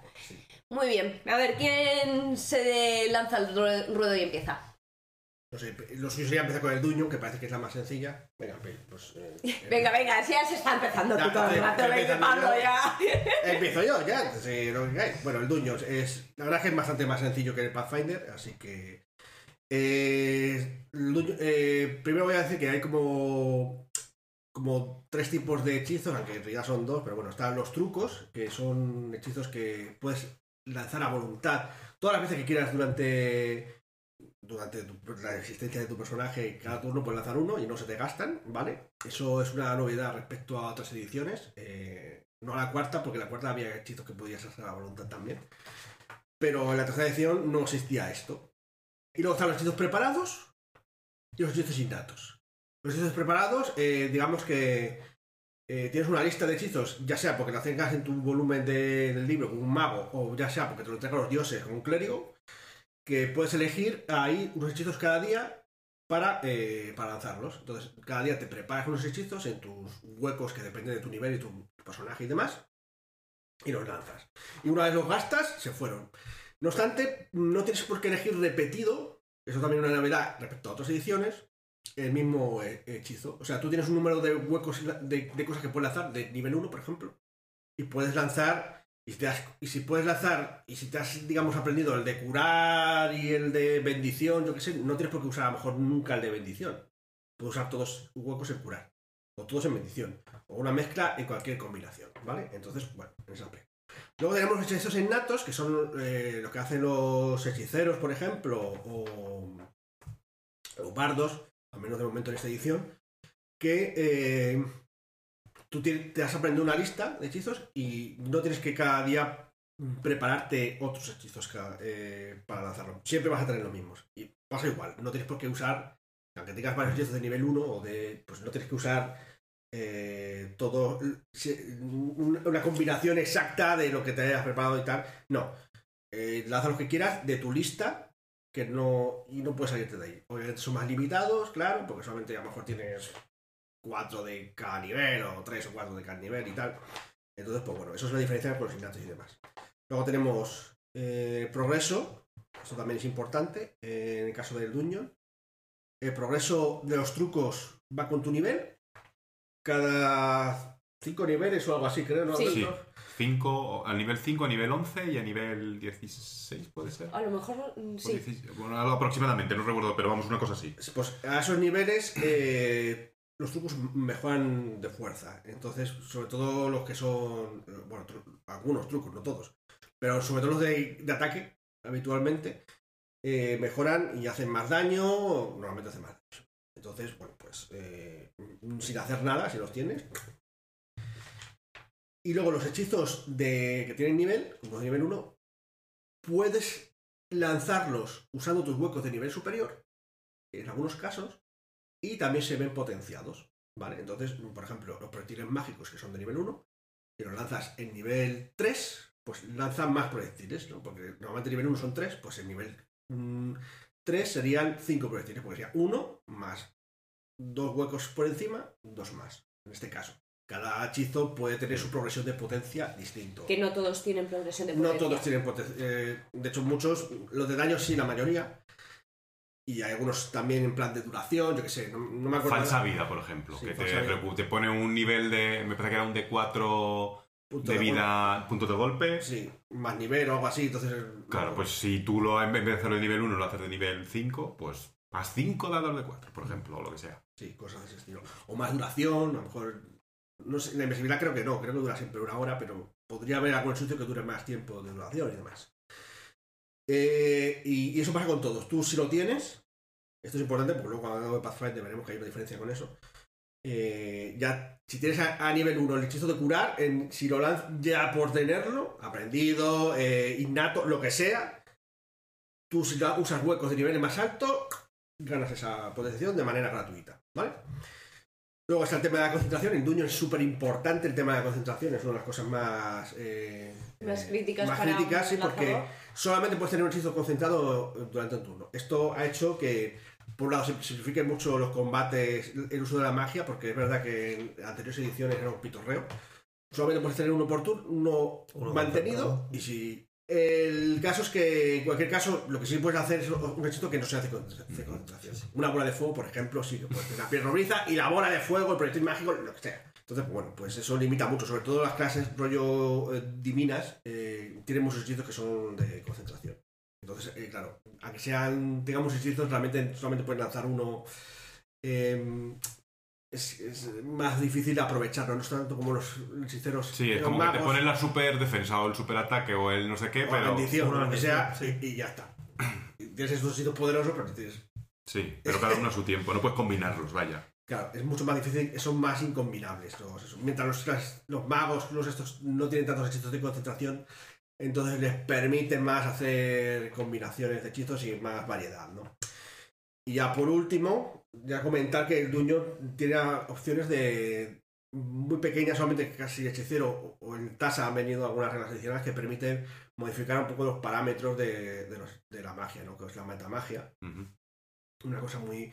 Los magos también, según su escuela, eh, tienen algunos añadidos. Por ejemplo, cuéntanos, Sergio, La qué pasa con la evocación. Pues que tiene una cosa que es el cincelar, que llaman, que te permite, por ejemplo, el ejemplo de la bola de fuego que poníamos antes, cuando la lanzas, en condiciones normales, la bola de fuego afecta al área, da igual si son tus compañeros, si no son tus compañeros, afecta a todo lo que hay dentro. Y con esto de cincelar puedes eh, excluir del efecto a, bueno, en este caso a tus aliados, pero no puedes excluir a quien quieras. Sí. Hasta, bueno, un número de puntos en función de tu nivel y tu característica. Pues a veces así. Sí, sí, es, es eso. También el nivel de, perso- de no personaje, no, del, del hechizo, creo que también. cambia. Sí, nivel del hechizo. Pe- Pero casos tienen esa opción. Los magos, los hechiceros tienen lo de la metamagia. Sí, en los hechiceros es más, más llamativo, porque pueden cambiar desde duración, alcance, cosas más, claro. Potencia, pero no como la potencia de ponerte un nivel más, sino de otro tipo. En plan. Bueno, también creo que suben el daño, pero de otra, de otra manera. Y eso sería un poco la magia en el Dungeon. eh, muy sencilla, eh, muy simplificada respecto de otros. Pero, pero permite flexibilidad, que eso mola, porque aunque sea simplificado, eh, es más flexible, yo creo, que en el Dungeon tercera. Sí. porque claro, eso de no tener que especificar los huecos con hechizos, no sé qué, Claro, claro, claro, claro. Es un sistema, yo creo que además es fácil de entender. Porque además en el momento que dices tú, tengo el hechizo de curar. Da igual que seas de los innatos o de los preparados, tú tienes el hechizo de curar y dices, ah, pues ahora lo quiero utilizar con mi hueco de nivel 5, porque es que esta persona está hecho un antrajo. Te da igual, lo utilizas de un modo u otro y es como muy fácil de ver. Y luego, los- y luego las- los trucos, que son de uso limitado. Que antes el mago eh, se comía un mojón cuando se le acababan los hechizos. Sí. Y ahora el mago puede defenderse con, con unos hechizos, con los cantrips que como van creciendo con él, pues no es lo típico de, ah, es que claro, en nivel 1 estaba muy bien el cantrip, pero ahora que soy de nivel 10, pues es que esto ya le hace cosquillas a los malos, ¿no? Porque como ha crecido contigo de nivel, está muy bien. Pero la magia en Pathfinder es un, ligeramente diferente. ¿Verdad, Antonio? Bastante diferente.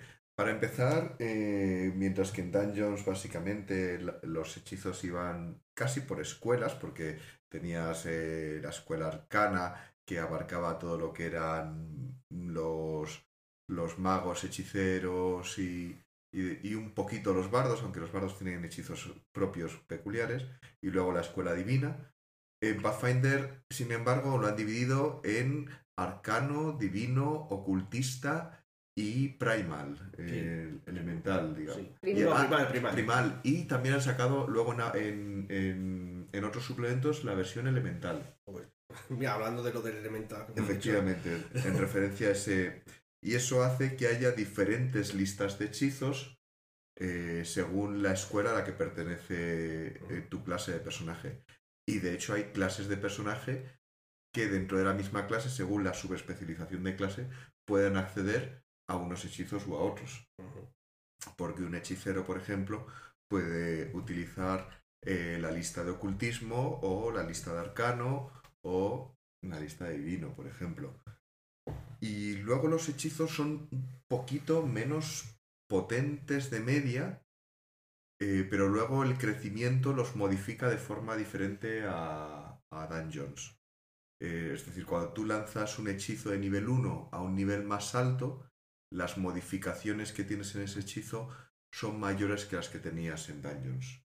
Lo cual hace que a veces cogerse un hechizo de nivel 1 eh, y lanzarlo con un nivel 3 pueda cambiar mucho los efectos del hechizo. Sí, aquí eh, comentar solo que esos hechizos a veces no va, en Dungeons Dragons generalmente es eh, por un nivel más que le metes le va metiendo más daño, más no sé qué, más no sé cuántos. Aquí algunos marca dice, no, hasta nivel 4, por ejemplo, no tiene un cambio. Entonces, cuando llegues ya puedes lanzar hechizos de nivel 4, ese mismo, si lo coges o lo tienes, con, engloba esos cambios. Pero no, ya, no, es, no es automático. Es que algunos te lo especifican las reglas. Vale. Cada hechizo es totalmente Que diferente. puedes lanzar en el nivel 1 y en nivel 5, pero en- hasta Sí, nivel claro. 5 no Que puede. por cuando, hay la tabla de potenciación te Pero- dice te más lo uno de dice. potencia, eso sería como el dungeon. Pero lo peculiar es que eh, ese mismo hechizo con un solo nombre, lanzado a nivel 1 y a nivel 5, es bastante diferente. Eh, no me acuerdo ahora de ningún ejemplo concreto, pero mientras que en daños podías tener la invisibilidad y, y una, y un área de invisibilidad, aquí, por ejemplo, la invisibilidad lanzada a niveles altos, pues te puede permitir, creo, hacer invisibles a varios personajes a la vez. Y cosas así. Es decir, el mismo hechizo cambiado de nivel supone que casi se convierte en otro hechizo diferente en muchos casos, no en todos. No obstante, es importante la distinción, que es una cosa que de hecho a vosotros os irá especialmente, que no es gratuito eh, el progreso de los hechizos, ¿verdad, Antonio? O- Sí, bueno, un añadido aquí también, que aquí también hay trucos, como decías antes en Dungeons and Dragons, y hechizos prepara- Sí. preparados e innatos. En el caso de los innatos, es lo que estás comentando tú ahora. Hay clases que tienen una lista de hechizos que la cogen y está cerrada y ya está. A nivel 3 tengo estos hechizos. Y lo que dices tú, si tú a nivel 1 tienes el, Proyectil mágico. el proyectil mágico, no lo tienes, no lo puedes, aunque tú puedas lanzar hechizos de nivel 3, tú no lo tienes a nivel 3. Tienes que cogértelo con nivel 3 o con una cosa específica que explica ahora Antonio. En Pathfinder, eh, los lanzadores espontáneos eh, tienen eh, la opción de coger lo que llaman hechizo de signatura, que es que por cada uno de los niveles eh, de hechizos que pueden lanzar, uno de esos hechizos puede ser su hechizo de signatura. Y ese único hechizo es el que puedes lanzar eh, a más de un nivel. Por ejemplo, yo cojo un hechizo de curación de nivel 1, lo hago mi hechizo de signatura, y si puedo lanzar hechizos de nivel 3, entonces puedo lanzar la curación a nivel 3 Y a dos. y a 2. Y incluso también podría coger un hechizo de curación que es de nivel 1, aprenderlo como hechizo de nivel 3, hacerlo hechizo de signatura y lanzarlo como hechizo de nivel 1, porque te permite modificar el nivel hacia arriba y hacia abajo. O sea, da igual donde lo cojas. ¿no? Efectivamente. Porque el problema, si no, es que cualquier hechizo que no sea de signatura solamente lo puedes lanzar al nivel al que te lo coges.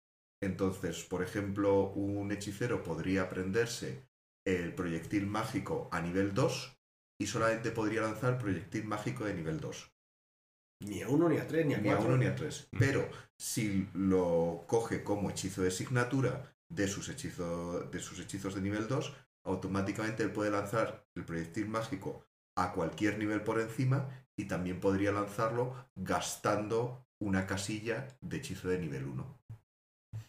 Vale, o sea, como he dicho, no es gratuito, es, tienes que comprarlo con dotes o con lo que sea. Sí, o sea que aquí puede ocurrir que tenga proyectil mágico a nivel 1, Y que lo haya que- pillado, proyectil mágico a nivel 2, que también me lo haya pillado, Eso y es. proyectil mágico a nivel 3, que De- también de me lo hecho, en haya el caso pillado, de tener los- el proyectil mágico tres veces. Sí, sí. Para poder lanzarlo De hecho, en el caso de los, mm, existen lo de los, de los lanzadores de conjuros no espontáneos, es como funciona.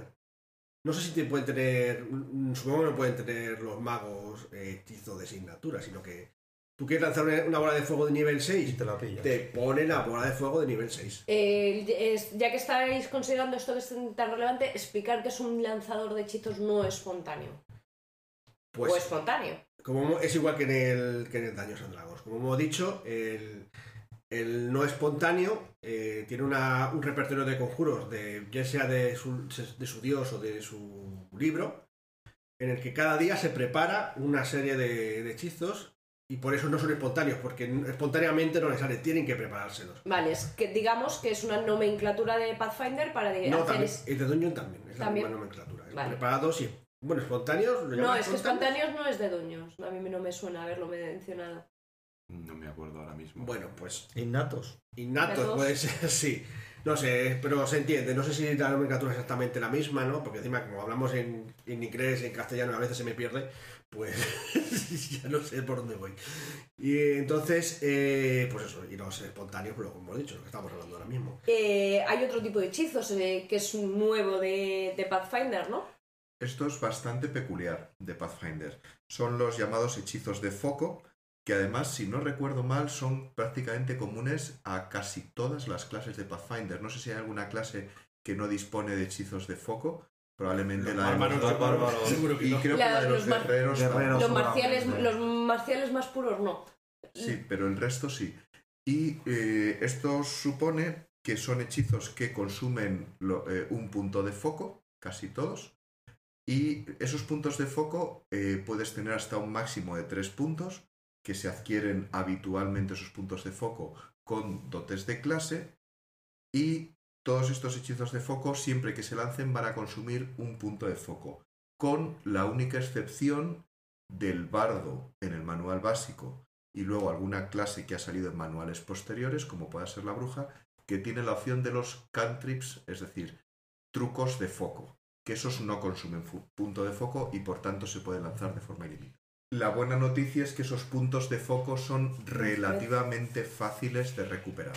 Relativamente fáciles. Solo necesitas 10 minutos en una tarea de refocus, que es una tarea relacionada con tu clase. Es decir, eh, una- Un bardo, tocar la bandurria, o preparar un tema. o Lo que pasa es que sí que es verdad que solo puedes recuperar un punto de foco por, eh, eh, por refocus. Por acción de refocus. O sea que no podrías llegar a... Y además no puedes encadenarlas, no porque tienes que volver a gastar puntos de foco antes de volver a hacer otro refocus. Pero en cualquier caso esto te permite que casi de un combate a otro, si has tenido algo de tiempo de descanso, puedas recuperar siempre el punto de foco, con lo cual casi una vez por combate al menos vas a poder lanzar Por un hechizo de, ¿no? co- de Mm. reencuentro. Sí, no, no puedes recuperar los tres puntos de foco en un día, pero sí que puedes ir recuperando uno para volver a, a para, utilizar. para seguir eh, en la brecha. Eh, habría que comentar, eh, los trucos son casi igual que en el Dungeon. Eh, Hemos dicho que es verdad que hace falta tener, eh, en el caso de los espontáneos, lo del signature, o pillarte los varios niveles para tener los varios niveles, sin embargo los trucos, no, esos progresan con tu nivel, igual que en el Dungeons. Entonces, bueno, en los niveles distintos, pero quiero decir que cuando más nivel, Sí, más fuerte Es automático, tú no lo haces. Tú en la mitad de tu nivel es el nivel del country y en cada uno te especifica si ha aumentado su daño o si se ha quedado igual, por lo que sea. Vaya. Eh, y luego, lo, ¿qué pasa con la concentración? ¿Existe aquí en el Pathfinder? Eso, Antonio de eso sabe más, más que nadie.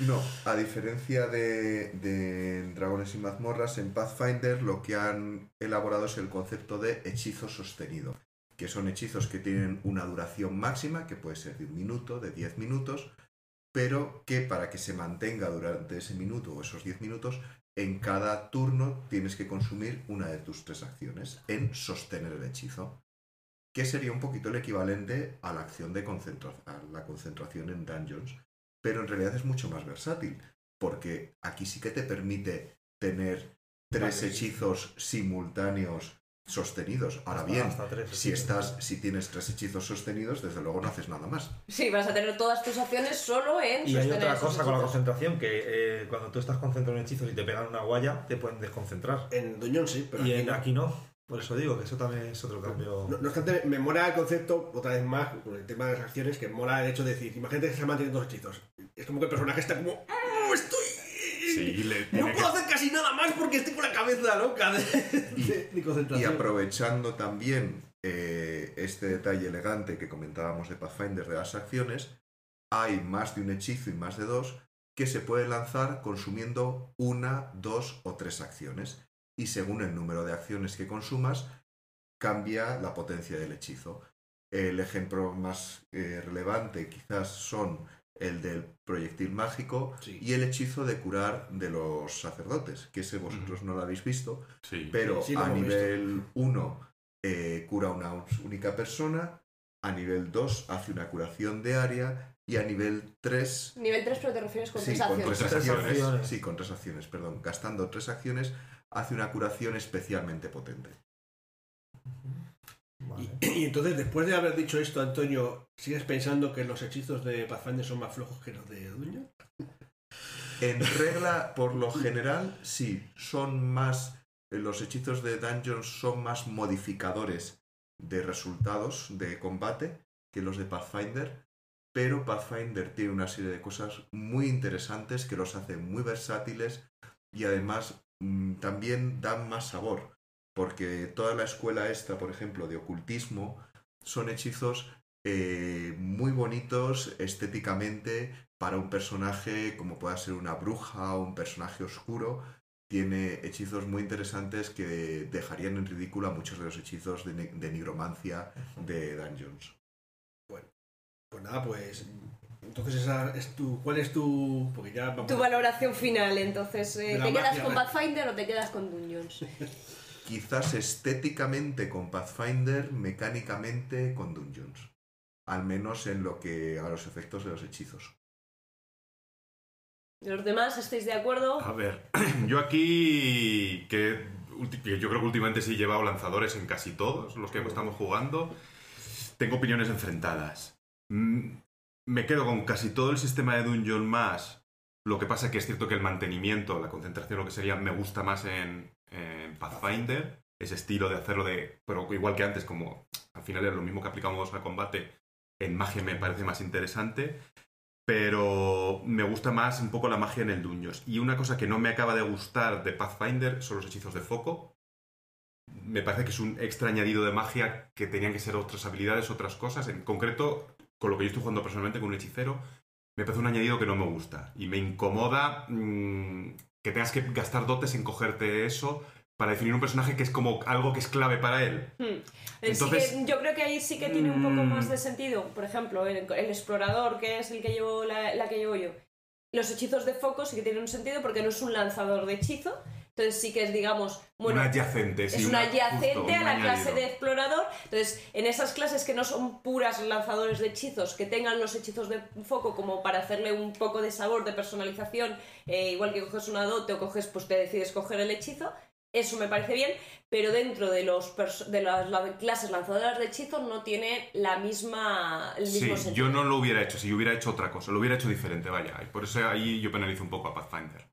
Una opinión muy subjetiva, ¿eh? también os lo digo. Yo.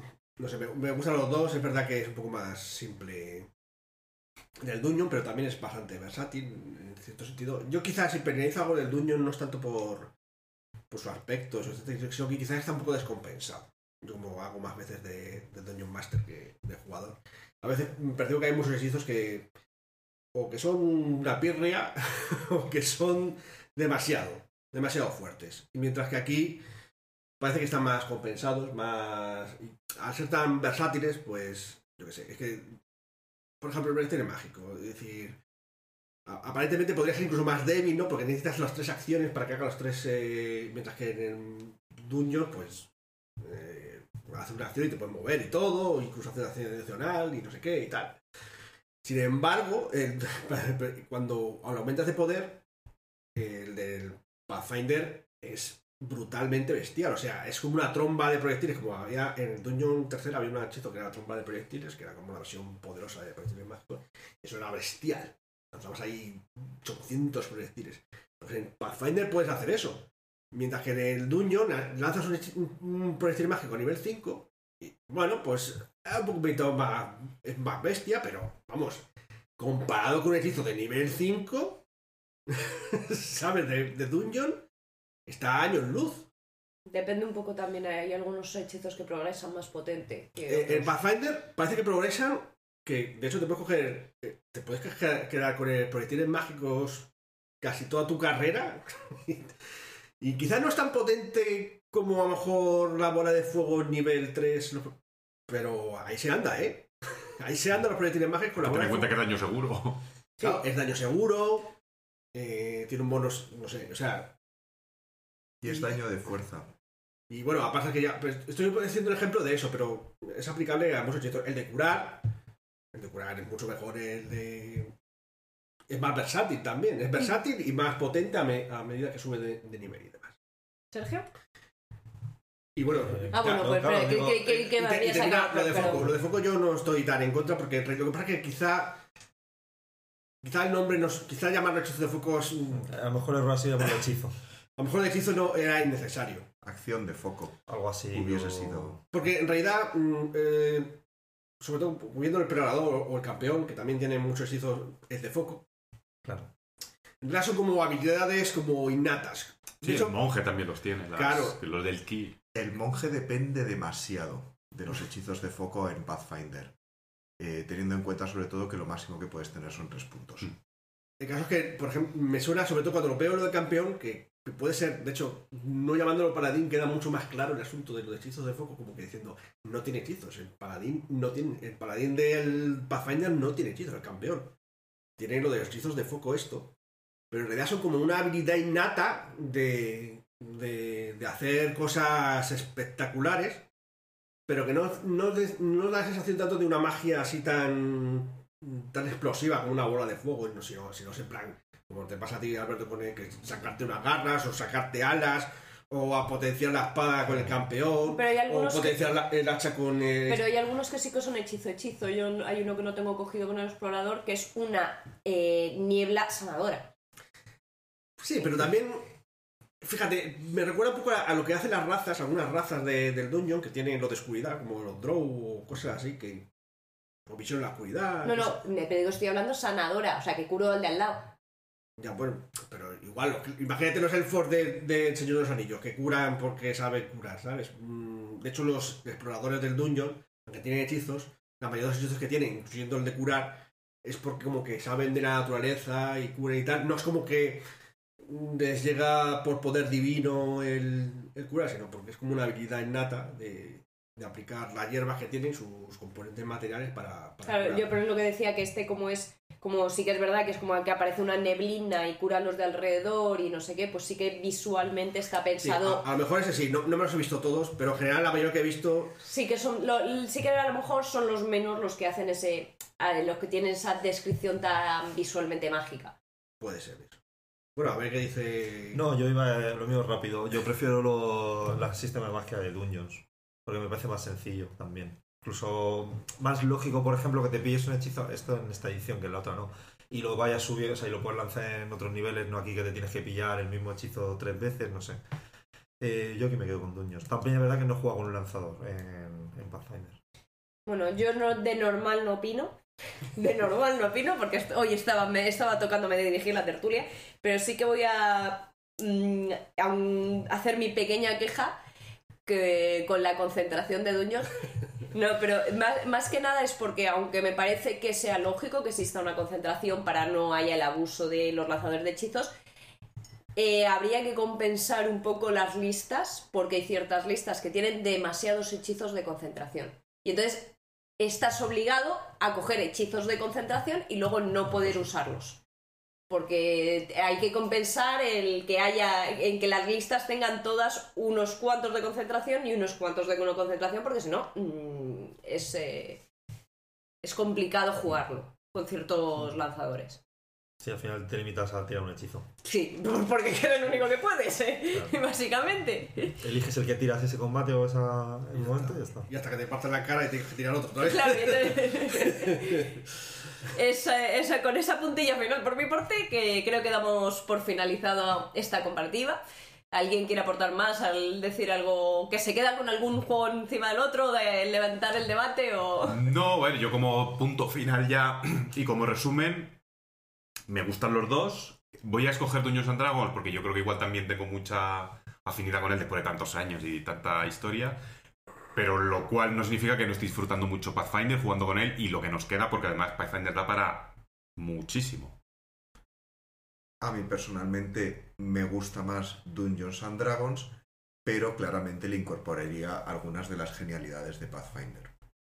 Que creo que Pathfinder ha aportado algunas ideas muy buenas, como la de las tres acciones, y los desarrolladores de Dungeons harían bien en copiar o tomar prestadas algunas de esas ideas.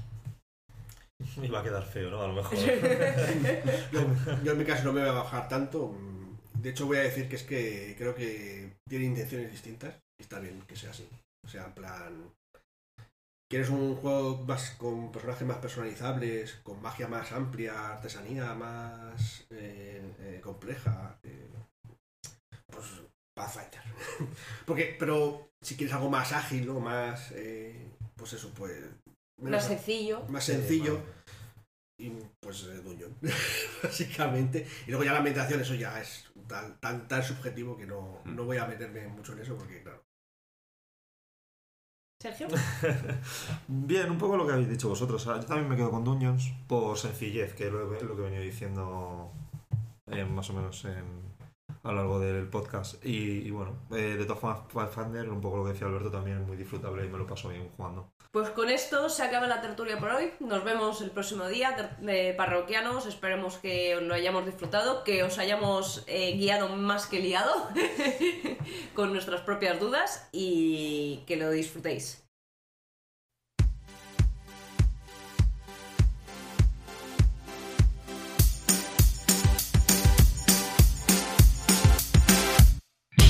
Pues buenas noches, buenas tardes, buenos días. Hoy lo digo al revés, que normalmente a todos los parroquianos que estéis por aquí acompañándonos otro mes más en las novedades roleras.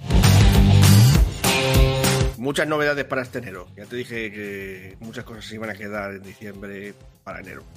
Sí, la verdad que sí, Pablo. La verdad es que el mes pasado dijimos que parecía que estaban un poco flojos y efectivamente este mes de enero parece que han arrancado con ganas las nuestras amigas editoriales.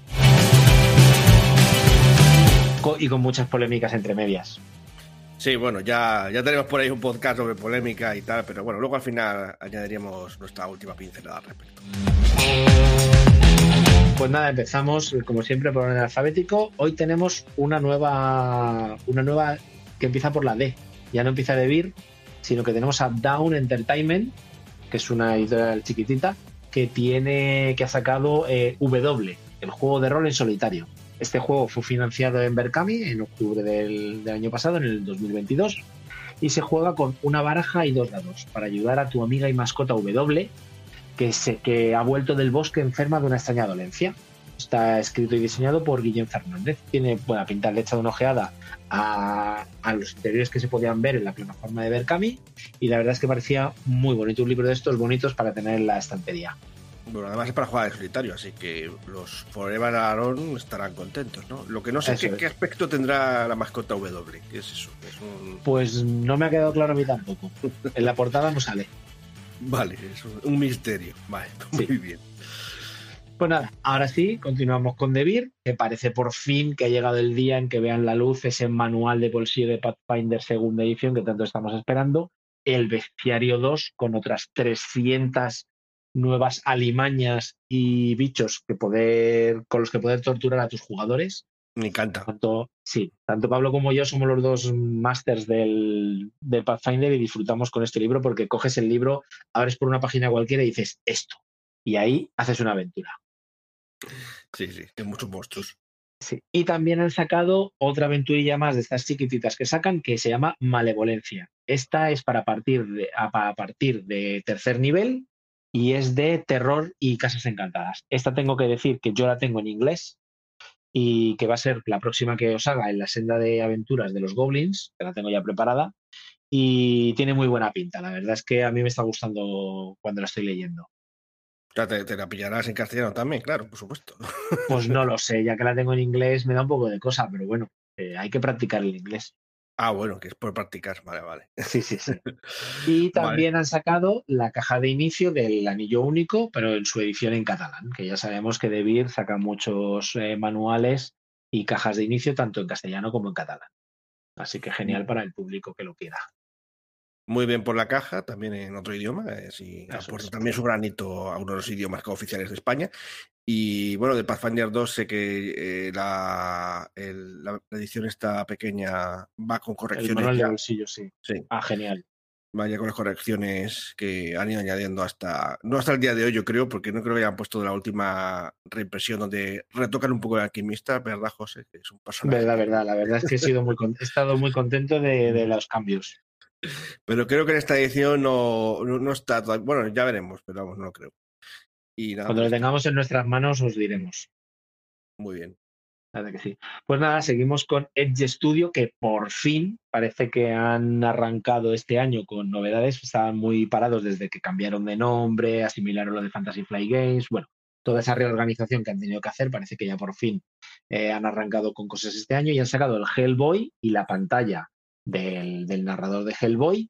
Pues, ¿qué vamos a decir de Hellboy? Pues es un universo ya bien conocido por estas adaptaciones que ha tenido para la gran pantalla el proyecto Ragnarok, despertaron al niño demonio, a Hellboy, y pero resulta que fue rescatado por los aliados en la Segunda Guerra Mundial y ahora pues se dedica a chafar los planes de los ocultistas nazis y las criaturas abismales que intentan liarla en el, en el mundo. El, el universo Mignola es bastante conocido y pues qué vamos a decir, disfrutarlo y, y patear culos nazis, que es lo que pone en la contraportada.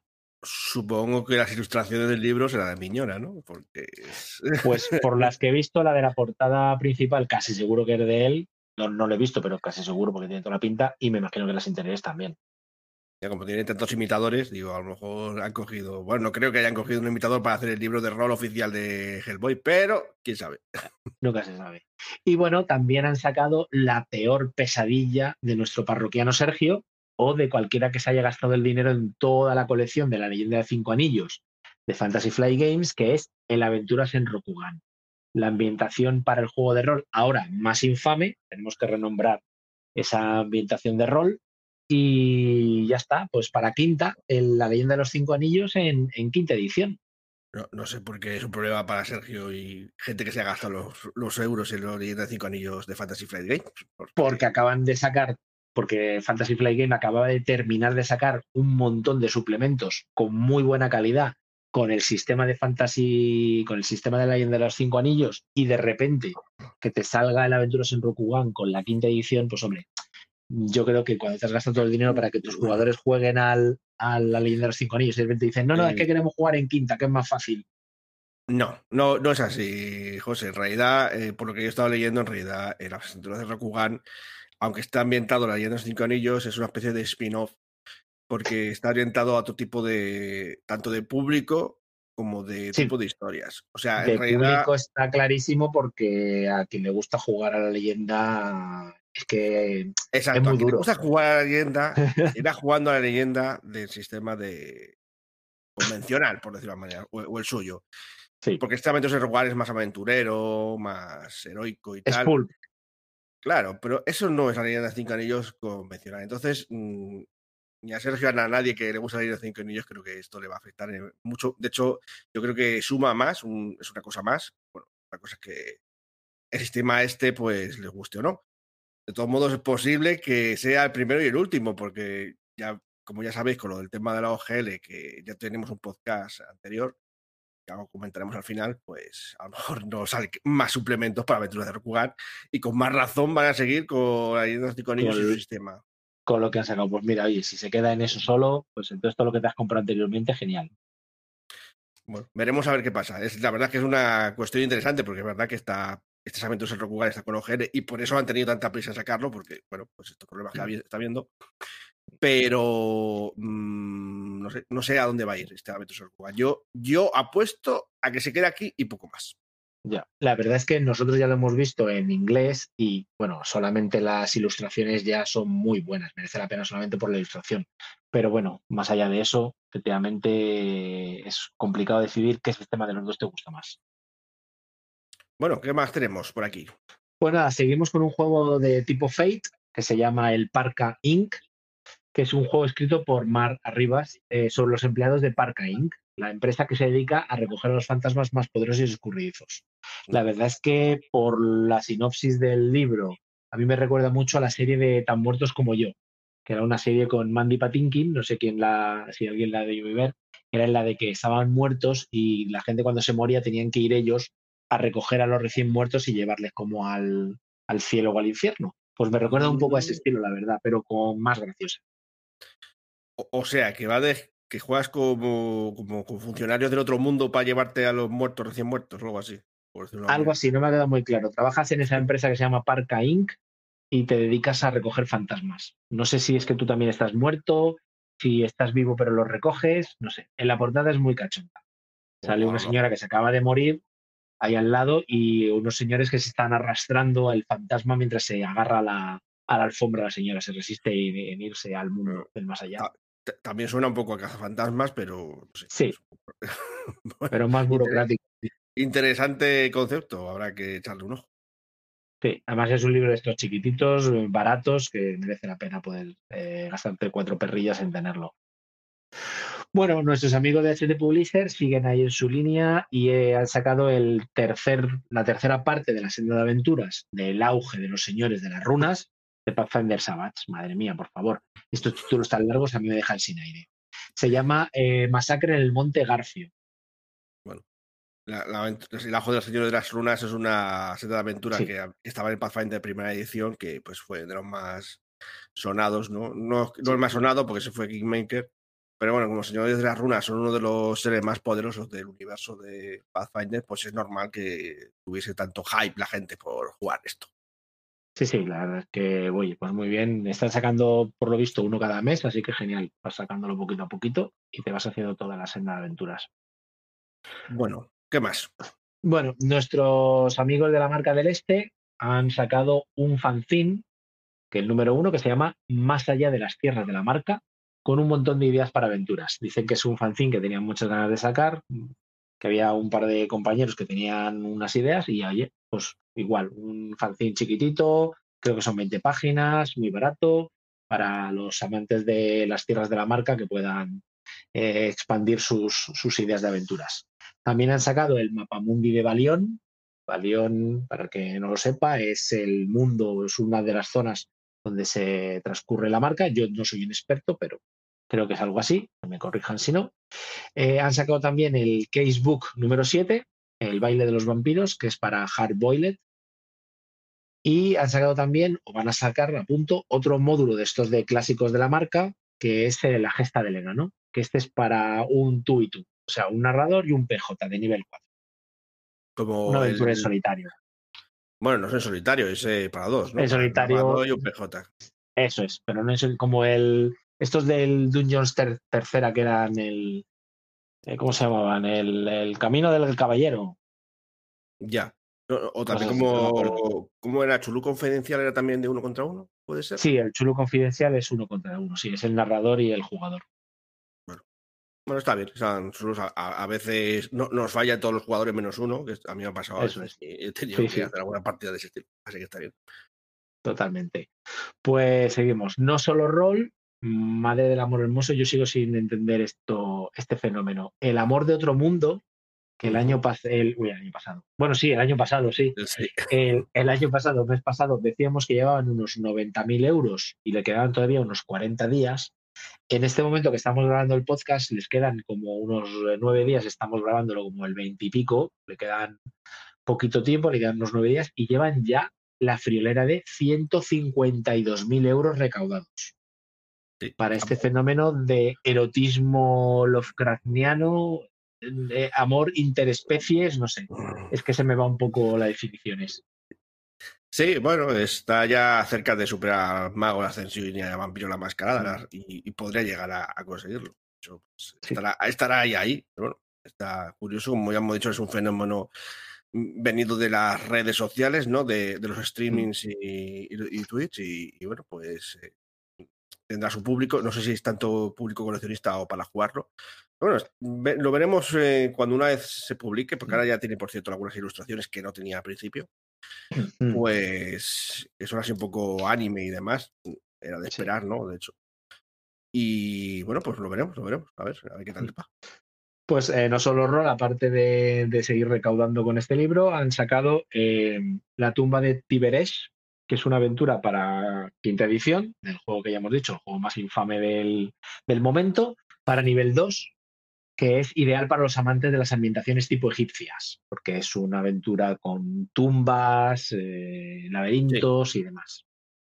Y eh, también de Cobol Press, aparte de la tumba de Tiberes, han sacado el libro de las guaridas, con 24 guaridas listas para quinta edición, cosa que me consta que ya le hemos echado una ojeada, ¿verdad, Pablo?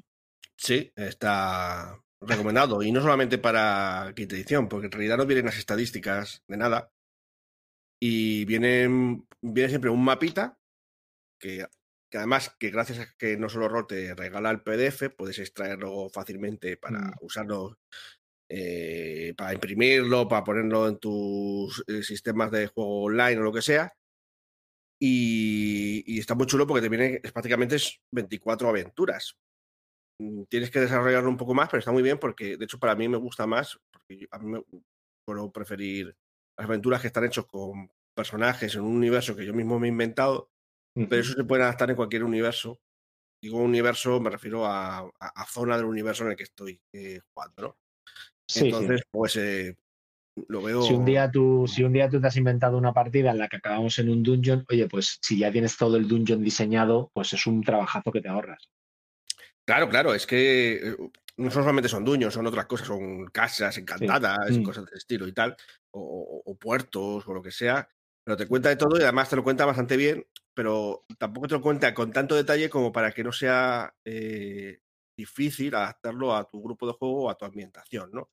Entonces, como digo, es muy bueno tanto para quinta edición como para Pathfinder, otros juegos de rol, eh, rollo eh, pues de, de- de mazmorras y de, Sí, de fantasía y y fantasía heroica, eso es, pues lo recomiendo y muy bien ilustrado y demás, así que muy bonito. Genial. Y también van a reeditar el libro de Not. Que oye, la verdad es que hacía muchísimo que yo no veía este libro por aquí dando vueltas. Me acuerdo cuando era joven y lo veía en las librerías y decía, ¿esto para qué es? Pues es para vampiro, que te cuentan un montón de historias sobre vampiros. Sí, es como un poco la Biblia del vampiro, básicamente. Mm. Y bueno, ya, ya, lo- ya lo publicó en su momento la Factoría de Ideas, pero bueno, hace Sí. ya mil, mil años que está agotadísimo, así que está bien porque hay gente que le interesa. De hecho, hicieron una especie de preventa para asegurarse de que al menos sacaban 100 unidades y lo consiguieron y bueno, pues ya lo han publicado. De hecho, me sorprende porque lo han publicado casi después de eso. Ha sido una preventa en toda regla mm, pocos días antes de, de ponerlo ahí a la venta. Sí, está bien. Bueno, y ahora vamos con nuestros prolíficos Shadowlands, que madre mía, este, en este podcast siempre os mando que, que os metáis en su propia página para ver todas las novedades que tienen. Dicho, venga, esta vez voy a ser concienzudo y vamos a hablar de todas las cosas que tiene Shadowlands, aparte de que os metáis para ver todas las artes, todos los gráficos que tienen y todas las ilustraciones. Pero bueno, vamos a ver poco a poco porque estos señores a mí me agotan también, ya lo he dicho siempre. Tenemos Primero de todo, que me llama mucho la atención es el libro Ser Rolero, que es una mezcla de libro de autoayuda y como de humor. Es, eh, ellos mismos hablan que es como la trilogía del manual del rolero, porque habían sacado anteriormente el de Sirio Sesenra, se, perdón, que no sé ni pronunciarlo bien. El de Sirio, que nos El conocemos. El Sirio. El libro de Sirio sobre técnicas y ayudas.